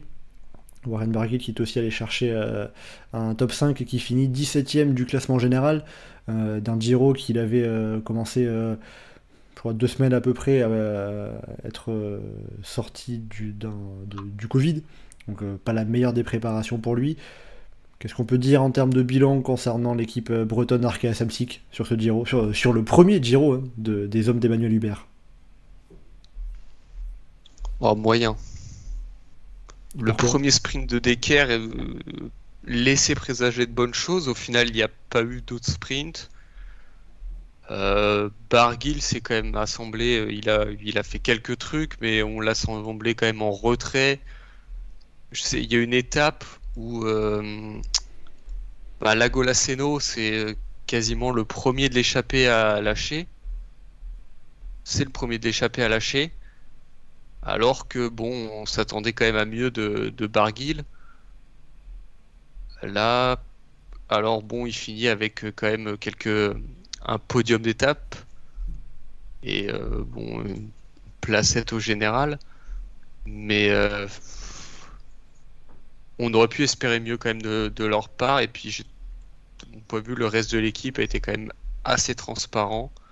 Guernalec a le meilleur temps euh, suite à la première vague euh, sur le chrono, mais ça reste quand même assez anecdotique. euh. Je... Pour un premier Giro, je pense qu'ils pouvaient espérer mieux. Et Là, je vois un message dans le chat. euh, Alexandre qui dit derrière Barguil, c'est le néant quand même, mis à part la deuxième place de Decker, qui, est- qui était sur le tout premier sprint de ce Giro. Johan, est-ce que, est-ce que, est-ce que tu rejoins cet avis? Ah bah heureusement que oui, heureusement que Barguil est là, parce que sinon, euh, vraiment, euh, tu te demandes même pourquoi ils sont au départ. Ah, Parce qu'ils sont World Tour et que c'est obligatoire. mais, Est-ce qu'ils ont leur place sur leur tour? Est-ce que- ah, voilà. Mais euh, ça, ça pose la question de euh, est-ce que cette équipe a l'effectif ou les moyens de faire trois grands tours euh, sur la saison? Et Je sais plus, ils ont ils font un Volta ou ils, ont, ils la font pas? Je sais plus. ah, ils sont obligés de la faire. C'est, un grand tour, participation obligatoire. hein. Oui, c'est vrai que tu peux pas rendre ça. Euh, je confonds avec les comptes. Non, non, c'est Israël et Lotto qui ont le choix de, de, de ne pas faire au nom les courses World Tour. Voilà, donc euh, la question de est-ce qu'ils ont les moyens de faire trois grands tours et la réponse que ça donne plutôt non. Euh, ils auraient pas été là, ça aurait été à peu près la même chose. Euh, j'ai apprécié de voir Barguil sur quelques trucs, mais c'était vraiment pas, vraiment pas fou. Après, ça illustre aussi le fait que bon, c'est la première année en World Tour. Maintenant, il va falloir progresser petit à petit, arriver à garnir l'équipe pour peut-être l'an prochain montrer. euh, c'est bon, il nous a fallu une, année de, transition et maintenant on est prêt à être là partout. Oui, t'as trois ans, donc on verra sur les trois ans, peut-être pas euh, les prochaines fois, mais euh, il y a un peu le côté, tu sais, des, des- des supporters Arkea, ils sont toujours à vouloir recruter tous les coureurs du peloton, euh, dès qu'il y a un coureur qui faut le recruter. Peut-être qu'il va falloir recruter effectivement des coureurs pour, pour gérer sur trois. Et Il y a du travail à faire pour, pour éviter à ce niveau-là. Geoffrey, euh, est-ce que, euh, comme disait un peu Johan Anselme, euh, c'est un peu faible comme bilan, mais finalement par rapport à ce qu'ils avaient en magasin, à ce qu'ils avaient en boutique comme capacité, c'était compliqué de faire vraiment mieux? Ils ont le statut World Tour, mais ils ont encore un effectif d'équipe continentale. Donc, il faut laisser avancer la situation pour les prochaines années. Comme ils ont dit, heureusement qu'il y avait Barguil, hein, sinon, ah, sinon euh, il n'y aurait pas eu grande différence sur, euh, sur l'ensemble. Il y a Decker qui a été un peu présent euh, sur les sprints, mais bon, sans vraiment peser non plus. Il y a, malheureusement pour eux pas grand-chose à dire sur, sur leur Giro. Euh, et euh, pour finir, dernière équipe euh, en termes de points UCI rapportés côté français, c'est la Cofidis qui finit même avant-dernière avec 240 points. Euh, 30 points seulement l'équipe Coratec. Euh, Cofidis qui finit avec un top 5 d'étape avec Simone Consoni qui, a fait, qui, est allé décrocher un top 5 au sprint. Et aussi on retiendra les, les multiples échappées de Thomas Champion qui finit avec le classement de la Fuga, classement des échappées. Voilà pour le bilan donc de Cofidis. euh, Bah, c'est ça, quoi. Tu l'as, tu, tu l'appelles Tommaso Campione plutôt que Thomas Champion et t'as un bilan à la team Coratec, quoi. Ouais, mais Koratek, ils ont un meilleur bilan hein, entre euh, le top 5 qu'ils l'ont avec euh, Dal Valle et puis ils ont Vacek qui va faire deuxième étape de montagne. Donc, euh, euh, Mais ça, c'est surtout le classement de la Fuga qui est fait pour récompenser les échappées où il n'y a personne dedans, donc les échappées qui n'ont pas de chance d'aller au bout. C'est vraiment. ah non, euh, enfin, leur, leur Tour d'Italie, il est mauvais. bah, ça a été ça, ça a été compliqué. Après, est-ce qu'ils avaient vraiment les moyens de faire euh, de faire mieux? Bah, ils, ont pas, pas trop mis les moyens au départ. Il y a, je pense, que l'abandon de Victor Lafay, euh, enfin, le, le non-départ de Victor Lafay, il- il leur coûte énormément, je pense. Que c'est à ce score-là qui, au départ, tu peux aller jouer plus de trucs différents. Mais euh, contre Sony a été très décevant et euh, de manière générale. Mais ils n'avaient pas forcément mis non plus au départ une équipe qui ressemblait à quelque chose pour jouer quelque chose. Il y a quand même un manque de, je sais pas si c'est un manque d'implication ou un manque de profondeur d'effectif, mais en tout cas, tu disais que dès le départ, tu disais que c'était mal barré et, qu'en- en plus, ils ont été plutôt mauvais, même, euh, avec leur effectif de base. Euh, C'était compliqué. Et euh, ça fait un peu comme Arkea, euh, Thomas Champion, c'est le, le, comme le Barguil pour Arkea. Heureusement qu'il était là, parce qu'on l'a beaucoup vu, il avait fait un jour très sympa. Je pense que j'ai vu des supporters dire euh, Ah, on a bien fait de le, le re-signer euh, il n'y a pas si longtemps. Enfin, ça fait partie de tous les jeunes coureurs que Kofi a pris la décision de re-signer même avec des manques de résultats et tout ça. Et ça, ça, paye aujourd'hui et peut-être qu'il commencera à faire des trucs à, à plus grosse échelle et très très bien pour lui. Euh, mais leur Giro, il est franchement très très très mauvais. hein. Bah, puis euh, pour un truc qui peut résumer aussi le mois de mai de Cofidis, c'est euh, leur manager qui, qui a aussi dit clairement euh, courant mai que le, le budget il était sur les 4 jours de Dunkerque et pas sur le Giro. vu vu qu'ils avaient le nid là-bas. Donc ça, ça résume aussi les ambitions qu'ils avaient. On est, on est clairement sur une équipe qui euh, participait euh, au, Giro parce qu'ils étaient obligés d'envoyer une équipe. Ouais, c'est-à-dire qu'on leur, on leur aurait laissé le choix, ils y seraient peut-être pas allés, quoi. Bah, les intérêts de Kofiti, c'est en Espagne, donc euh, les roues, ils s'en foutent un peu. Bon, donc euh, voilà, pour le, pour, pour, le, pour le bilan global, qu'est-ce qu'on. Si on, si on doit dire un bilan d'ensemble de tous les Français, toutes les équipes françaises, euh, c'est un, Giro euh, bon par rapport à ce qui était, ce qui, par rapport aux au coureurs qui étaient, qui étaient au départ. On avait 20, Français au départ. Grâce à FDJ et à G2R, le, le Giro est bon, oui. Mais. Euh, euh, collectivement, une cinquième place, une victoire d'étape, enfin collectivement au niveau national, une cinquième place, une victoire d'étape, un classement annexe deux jours en rose, euh, c'est vraiment un très bon bilan pour les Français sur le Giro, sachant que le Giro, c'est depuis quelques années pas nécessairement la course qui réussit le mieux aux coureurs français. Oui, on n'a pas eu souvent ça, on n'a pas eu souvent de, tels résultats dans, l'histoire sur le Giro. Hein. Euh, c'est aussi à signaler, c'est peut-être le fait juste que ça soit bah, seulement deux équipes qui finissent avec ça et que de l'autre côté, euh, un bilan euh, plus maigre. Bah, ça illustre un peu le côté, français où à la fois ça va très bien. Les Françaises attirent des coureurs étrangers maintenant tu peux construire des trucs, tu peux avoir des gros résultats et à la fois, on... globalement, à part FDJ, ça, des équipes de... de fond de division, on va dire. Alors à présent, pour, euh, pour terminer sur ce, sur ce Giro, on a pas mal parlé du général, des Français. Euh, je voudrais quand même aussi qu'on parle euh, des, des, petites pépites, des coureurs qui se sont révélés sur ce Tour d'Italie. Il y en a eu plusieurs. je vous ai laissé choisir et vous allez donc euh, m'expliquer chacun euh, votre choix. Euh, je vais commencer par Geoffrey. Geoffrey, toi, pour toi, tu as choisi Jonathan Milan comme révélation de ce Giro.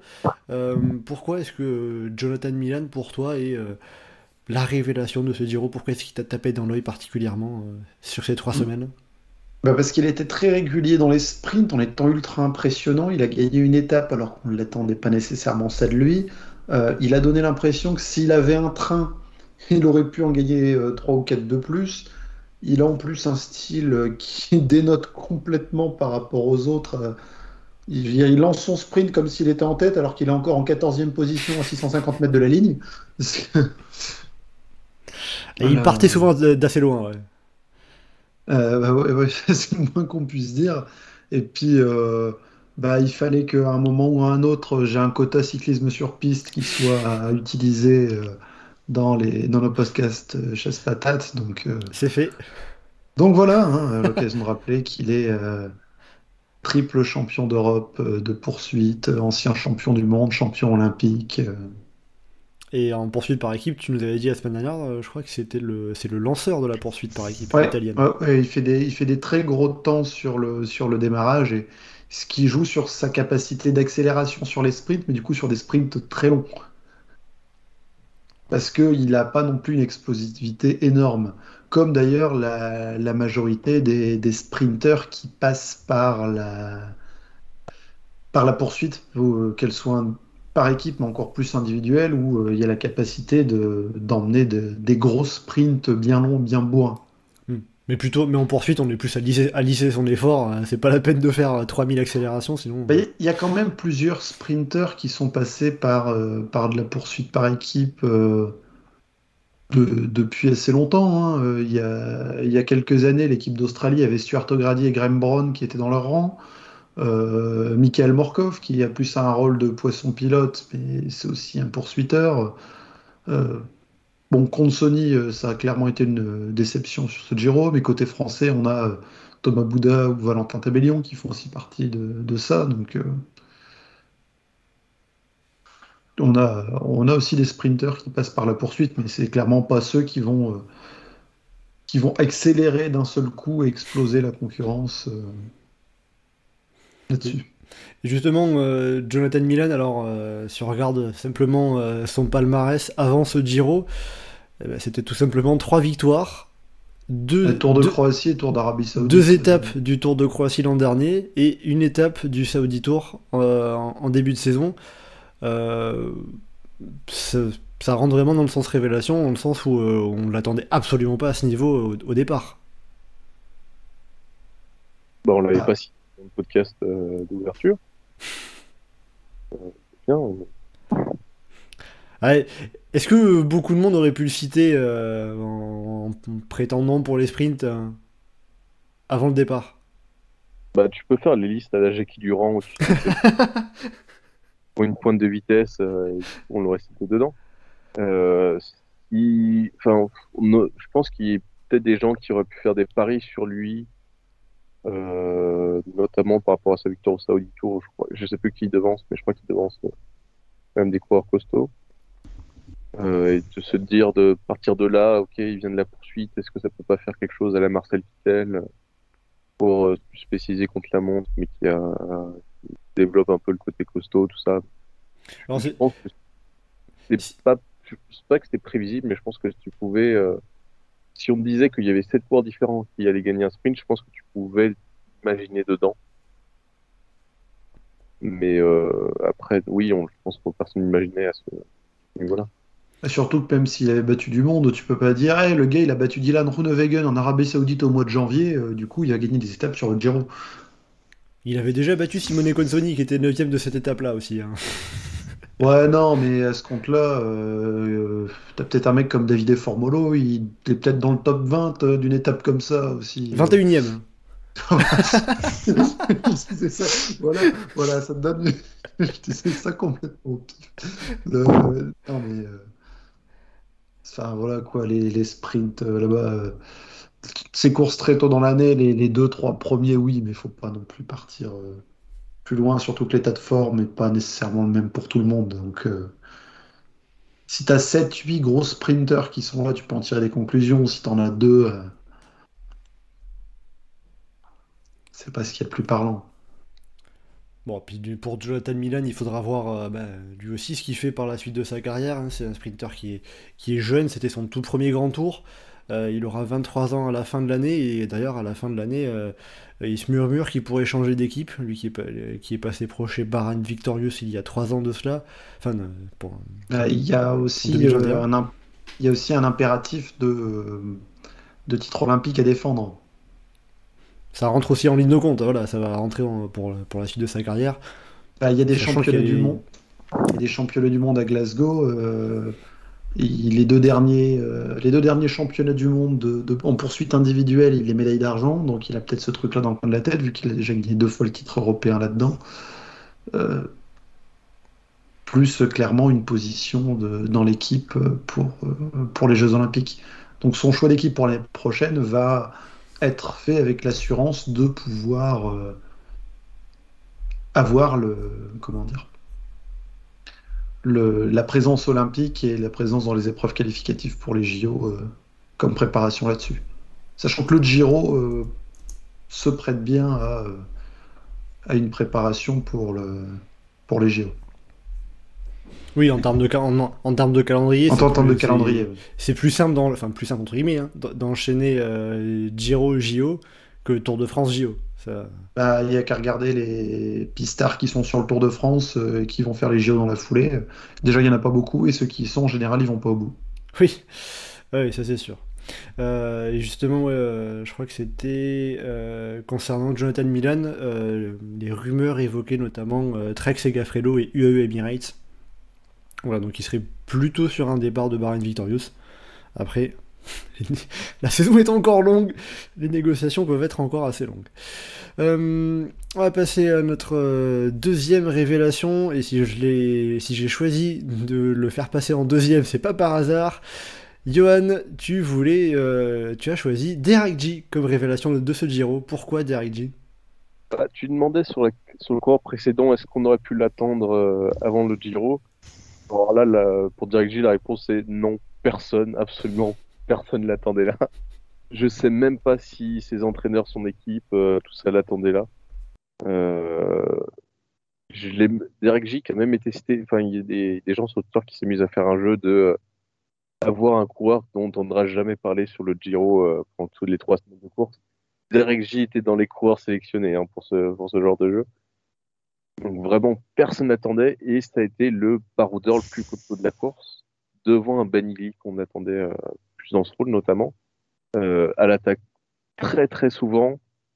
parfois plusieurs jours de suite sur des étapes assez monstrueuses, euh, au point qu'on se demandait un peu, euh, il, enfin, il avait jamais, semblé ne pas pouvoir récupérer, ne pas pouvoir enchaîner, tous ces très nombreuses deuxièmes places, parce qu'il lui en manquait un petit peu dans le dans le finish, dans les capacités à être très très fort sur une bosse unique et tout ça, mais vraiment hyper hyper impressionnant, hyper hyper costaud, hyper hyper régulier. Euh, et enfin, je je sais pas du tout ce que va donner la suite de sa carrière parce que je sais pas du tout si ce Giro c'est euh, le coup d'une carrière où tout d'un coup tout, tout est aligné, les jambes, euh, la fraîcheur, tout ça, ou si c'est le début d'un une révélation d'un coureur qu'on va retrouver par la suite. Bah, C'est vrai que pour le coup, lui, c'est sa première saison vraiment au pro au niveau, au niveau pro. hein, euh, parce qu'à la base, euh, Geoffrey en avait parlé un petit peu la semaine dernière, je crois. euh, Derek G, c'est un pistard à la base, qui a obtenu plusieurs, plusieurs très bons résultats sur la piste. hein. Je vais aller voir, il avait notamment fini champion panaméricain de la poursuite individuelle en 2017 et par équipe en 2017 et 2019, et champion panaméricain de l'Omnium en 2019. Donc voilà un peu pour, pour son palmarès euh, sur piste, hein, aussi cinquième de la poursuite par équipe à, à Tokyo au JO. Euh, donc il vient, il débute, hein, enfin débute entre guillemets, mais sa carrière sur route, elle est en train de se lancer. Là, c'est un, un grand point de démarrage. Euh, Qu'est-ce qu'on peut, est-ce qu'on peut, est-ce qu'on peut s'attendre à quelque chose en particulier pour lui ou c'est- trop tôt pour pouvoir imaginer ce qu'il sera capable de faire en dehors que peut-être un très grand baroudeur? Jusqu'à 2021, euh, tout ce qu'il faisait était axé autour de la piste et notamment de l'équipe de poursuite canadienne. Euh, l'année dernière, il a, il est vraiment passé à la route seulement l'année dernière, dans un niveau euh, bien secondaire. Donc maintenant, il découvre encore plus le haut niveau. Clairement, il a monté de grosses capacités de baroudeur, hein, qu'il était aussi devant dans, Paris-Roubaix, avec l'image frappante de Sarou dans la trouée d'Arambert. Donc il a, montre clairement des capacités euh, d'offensive, de récupération aussi. Parce que clairement, on ne s'attendait pas à le voir autant. Je veux dire, à chaque fois qu'il faisait une deuxième place, on se disait, bon, bah, maintenant, il va falloir qu'il récupère. Et puis on le retrouvait encore devant, et encore, et encore, et encore. Euh, donc euh, clairement, ouais, on, on s'attend à ce que, à le revoir encore, encore par la suite. Ah, c'est sûr que sur, euh, hein, sur l'ensemble du Giro, il a fait 7 échappées. Euh. Et euh, son Giro, on peut le résumer autour du chiffre 2, c'est-à-dire deuxième d'étape 4 fois, deuxième sur 4 classements annexes, montagne, les points, les échappées, les sprints intermédiaires. Puis aussi, il a fait top 5 d'étape deux fois. Donc, Et sa place finale au classement général, c'est 22e. voilà, donc, donc très clairement, s'il y a deux E dans son nom de famille, c'est pas par hasard. Et dans son prénom aussi. T'as cherché Ouais. les coïncidences. voilà, c'est ça.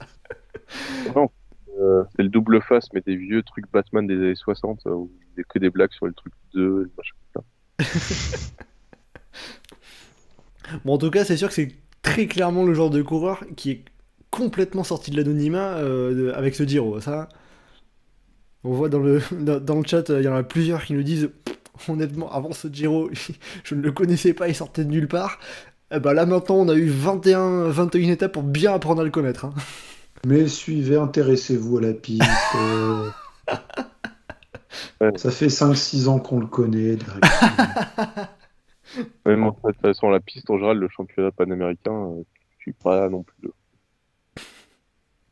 Ouais, celui où il gagne l'Omnium, c'est assez particulier sur le vélodrome en Bolivie qui est à 3000 mètres d'altitude. Voilà pour tous les détails. Merci. euh, Merci pour cette anecdote, Geoffrey. Je suis pas sûr qu'il y ait grand monde qui l'avait celle-là, mais euh, c'est. Mais je suis sûr que Anselme, il est au courant de- des résultats d'une course continentale qu'il devait y avoir juste à côté sur la route. Alors Anselme? Là, tout, là, je peux pas te. Je pas, j'ai pas tous les résultats en tête. Bah enfin Anselme, dis donc hein Je suis sûr Oscar Sevilla était dans le top 10. Ouais, ça par contre. Tu prends pas un grand risque là. Là, même si cette année, il court vachement plus aux États-Unis euh, et sur tout le continent que. Justement, Anselme, euh, on va finir avec euh, le coureur que toi tu as choisi comme euh, que tu as désigné comme de ton côté révélation de ce Giro. Là, tu pars d'un côté sur un coureur qui est un peu plus connu. Il s'agit de Filippo Zana, le champion d'Italie. Pourquoi en particulier Filippo Zana pour toi est la révélation de ce Giro? Bah, parce que c'est plus une révélation à ce niveau-là. Parce que, il est passé par la Bardiani et c'est un coureur du coup que je suis euh, depuis euh, quelques années.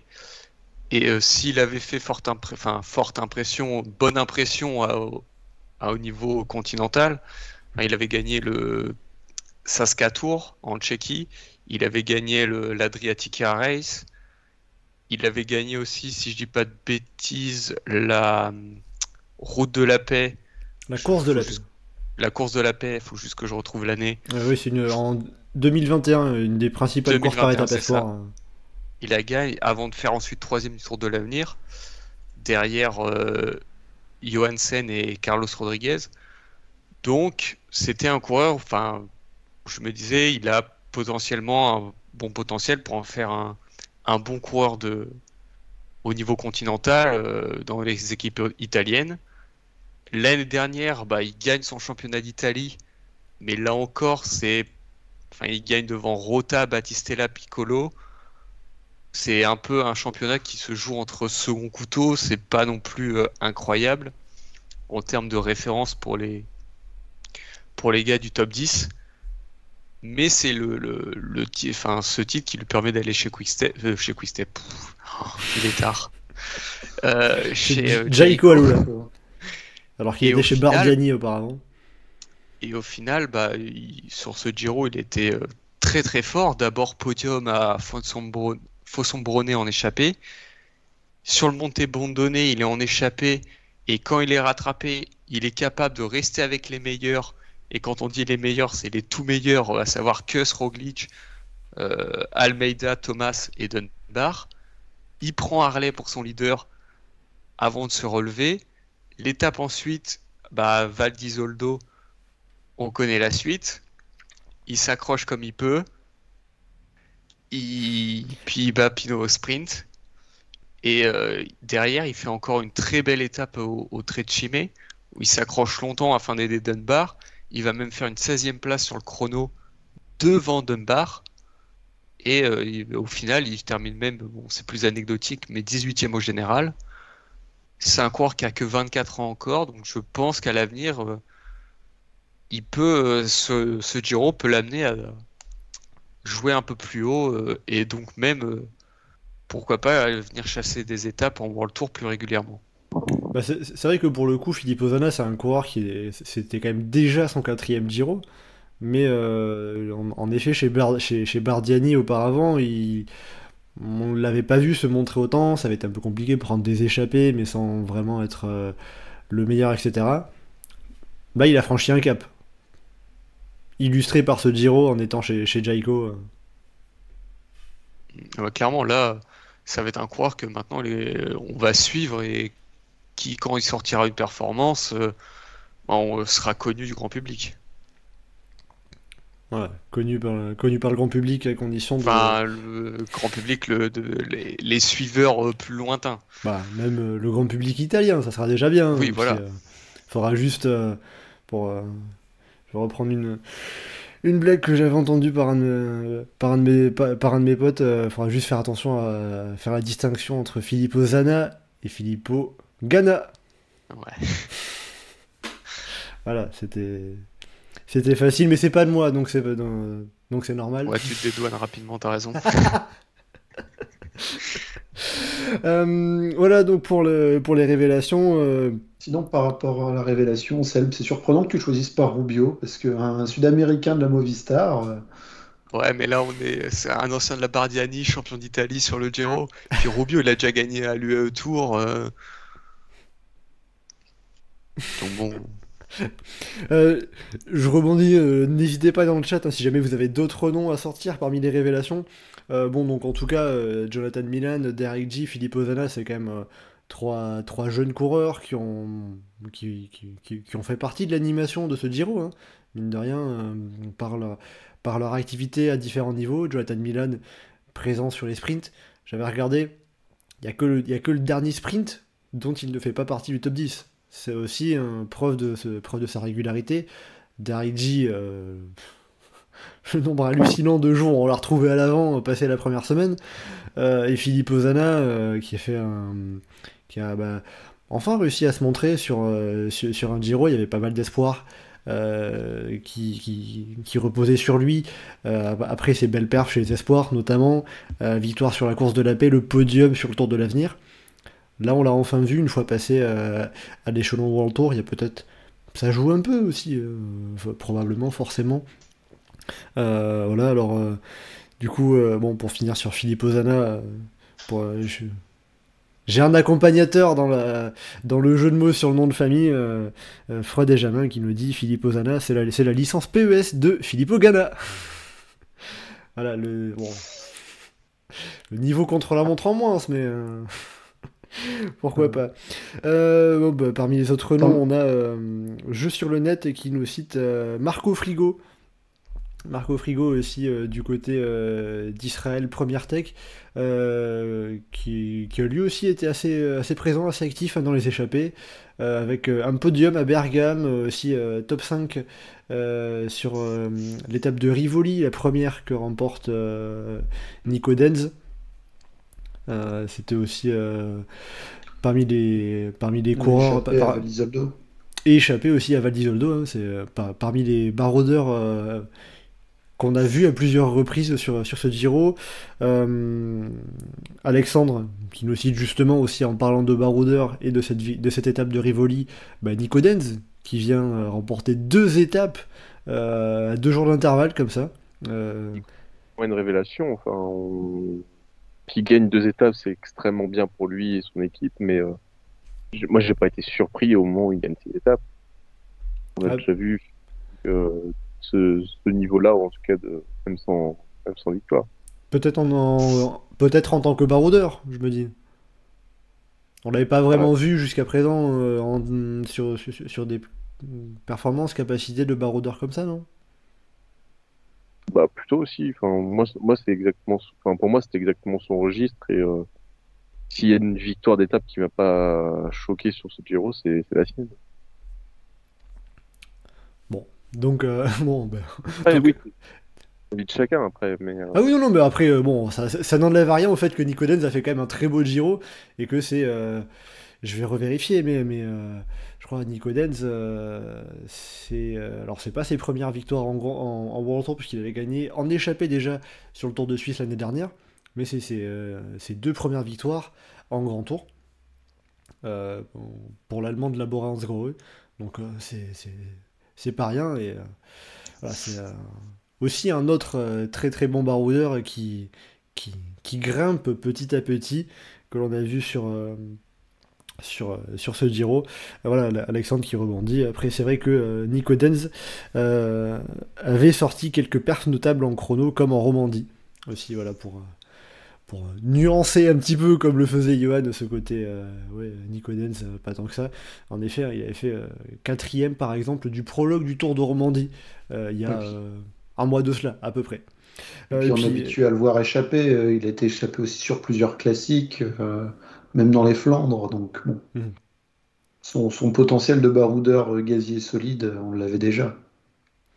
Et pour finir, un dernier petit nom, à nouveau par jeu sur le net, mais bon là c'est peut-être pas forcément une révélation par rapport à son début de saison, mais euh, la confirmation que Benili a encore été là, et on l'a encore vu extrêmement costaud, et il a prouvé qu'un grand tour, bon, sur la fin, devenait un peu plus difficile pour lui, mais euh, il a prouvé qu'il pouvait toujours, être, euh, toujours répondre présent au fur et à mesure des étapes. Ah, la forme commence à monter. Il devrait être en mesure de faire un bon tour de Suisse.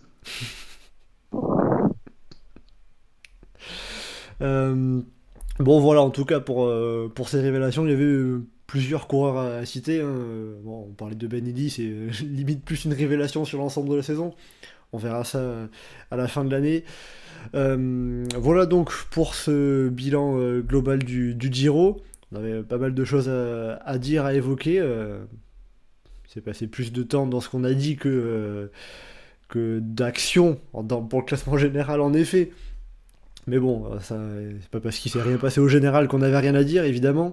Euh, avant de partir, avant d'en finir avec ce, avec ce live, je vais vous amener à un petit pronostic, messieurs, sur le critérium du Dauphiné qui va commencer euh, ce dimanche et qui va emmener les coureurs, comme c'est maintenant un peu traditionnel, hein, avec le partenariat avec la région Vernu-en-Alpes, partir plutôt du côté de l'Auvergne et on va finir dans les Alpes, après notamment un contre-la-montre euh, de 31 km, un peu vallonné, euh, avec euh, montée, descente, faux plat montant pour finir. Et on finira par, par un week-end avec les arrivées au sommet du col de la Croix de Fer et la Bastille à Grenoble, qui accueillera de nouveau une arrivée sur le critérium du Dauphiné. Donc, comme ça, pour, pour finir rapidement, un petit pronostic sur ce critérium du Dauphiné. Messieurs, euh, qui, qui veut se lancer en premier Oh, Jonas Vingegaard, comme ça c'est fait. Ah, ça joue simple. euh, y avait euh, Jonas Vingegaard, euh, dernier, dernier vainqueur du Tour de France, euh, qui était deuxième l'année dernière. Godu, il le fait. Euh, Godu est annoncé. oui. Voilà, on a. euh, alors, si, vous- si, si vous voulez, je peux vous être lister un peu les coureurs que je vois par équipe. hein. On a euh, du Ben O'Connor chez G2R, on a Mikel Landa chez Bahrain Victorious. Alors, on sait que les supporters de Mikel Landa sont déjà au taquet, j'ai déjà vu sur Twitter. Euh, on a du Jai Hindley chez Bora Hansgrohe, on a Guillaume Martin chez Cofidis, on a Richard Carapace chez IF, David Godu chez Groupama, euh, Egan Bernal qui devrait faire son retour, qui fera son retour aussi du côté d'Ineos. Euh, pour Jumbo, bah, Jonas Vingegaard bien évidemment. Côté Movistar, Henrik Mas. On a aussi euh, côté Trek Segafredo, on devrait avoir peut-être Giulio Ciccone et on va finir avec UAE Emirates, euh, Adam Yates et Marc Solé. Voilà, alors euh, on est encore à une semaine hein, de, la course, hein. mais euh, voilà donc pour les principaux noms qui sont annoncés, ça fait pas mal de beau monde. Donc Jonas Vingegaard pour, pour Geoffrey qui joue sécurité, peut-être le grand favori de ce Dauphiné. Anselme, tu mettrais quel nom? Henrik Mas Ah, évidemment, évidemment. Ça ne pouvait être que toi, et il fallait bien que ce soit toi. Pour citer Henrik Mas, évidemment. Euh, On Johan demande le pronostic de la première place, hein, pas de la cinquième. Ah non, mais euh, j'ai pas compris. Ah, il roule y mieux que Landa, donc. euh, Ah, et le contre-la-montre pourrait avoir son, son impact. Euh, Johan Euh, Adam Yates, je pense. Enfin, je- enfin, Vingegaard va gagner, mais euh, du coup, si tu veux, Donc, c'est-à-dire que tu dis, euh, tu, tu dis Vingegaard, mais que tu as envie de prendre des risques, tu cites Adam Yates, quoi. je sais pas si c'est vraiment des risques, hein, mais euh, mais qui a qui a qui s'est un peu qui est bloqué sur en gagnant le, le Romandie, du coup, euh, ça va ça va ça va continuer comme ça, je pense. Adam Yates, faut, faut juste espérer que la, con- que la constance soit du bon côté cette fois-ci, quoi.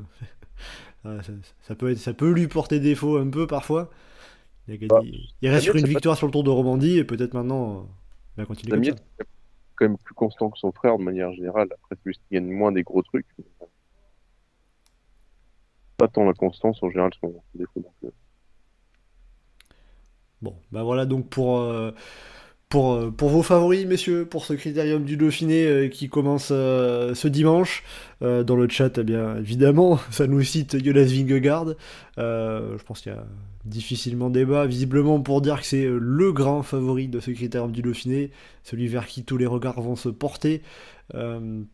Puisque Tadej Pogacar, toujours en convalescence, ne sera évidemment pas au départ de ce critérium du Dauphiné, lui qui n'avait déjà pas l'habitude de venir en temps normal privilégiant le Tour de Slovénie. Euh, donc voilà, concernant le critérium du Dauphiné euh, à suivre euh, dès dimanche, qu'on vous fera bien sûr hein, évidemment suivre avec des petits live tweets sur notre compte Twitter, le groupe Eto, si vous n'y êtes pas déjà abonné, évidemment. Voilà, et puis on va arriver à la, fin de ce live, tranquillement. On a fait un, bon débrief de ce Giro. Voilà, c'est qui, nous a bien fait vibrer avec Thibaut Pinot, moins peut-être pour, euh, pour la lutte pour le général. Euh, mais voilà, ça, un Giro, euh, Un Giro de plus terminé, peut-être pas le Giro le plus marquant de l'histoire, mais, euh, mais voilà, on retiendra au moins peut-être que c'était le dernier Giro de Thibaut Pinot avec euh, ses échappées, ce maillot bleu, euh, cette cinquième place au classement général, et puis aussi les baroudeurs qui ont marqué les, les révélations de, de Derek G de Jonathan Milan côté, sprinter. voilà, voilà un petit peu tout ce qu'on pourra retenir dans l'ensemble à plus longue date concernant ce Tour d'Italie 2023.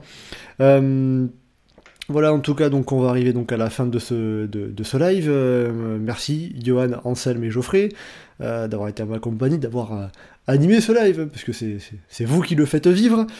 et merci aussi à vous dans le chat pour, pour, avoir, bah, pour nous avoir suivis et pour avoir aussi échangé avec nous. Donnez vos commentaires, vos questions, vos réactions.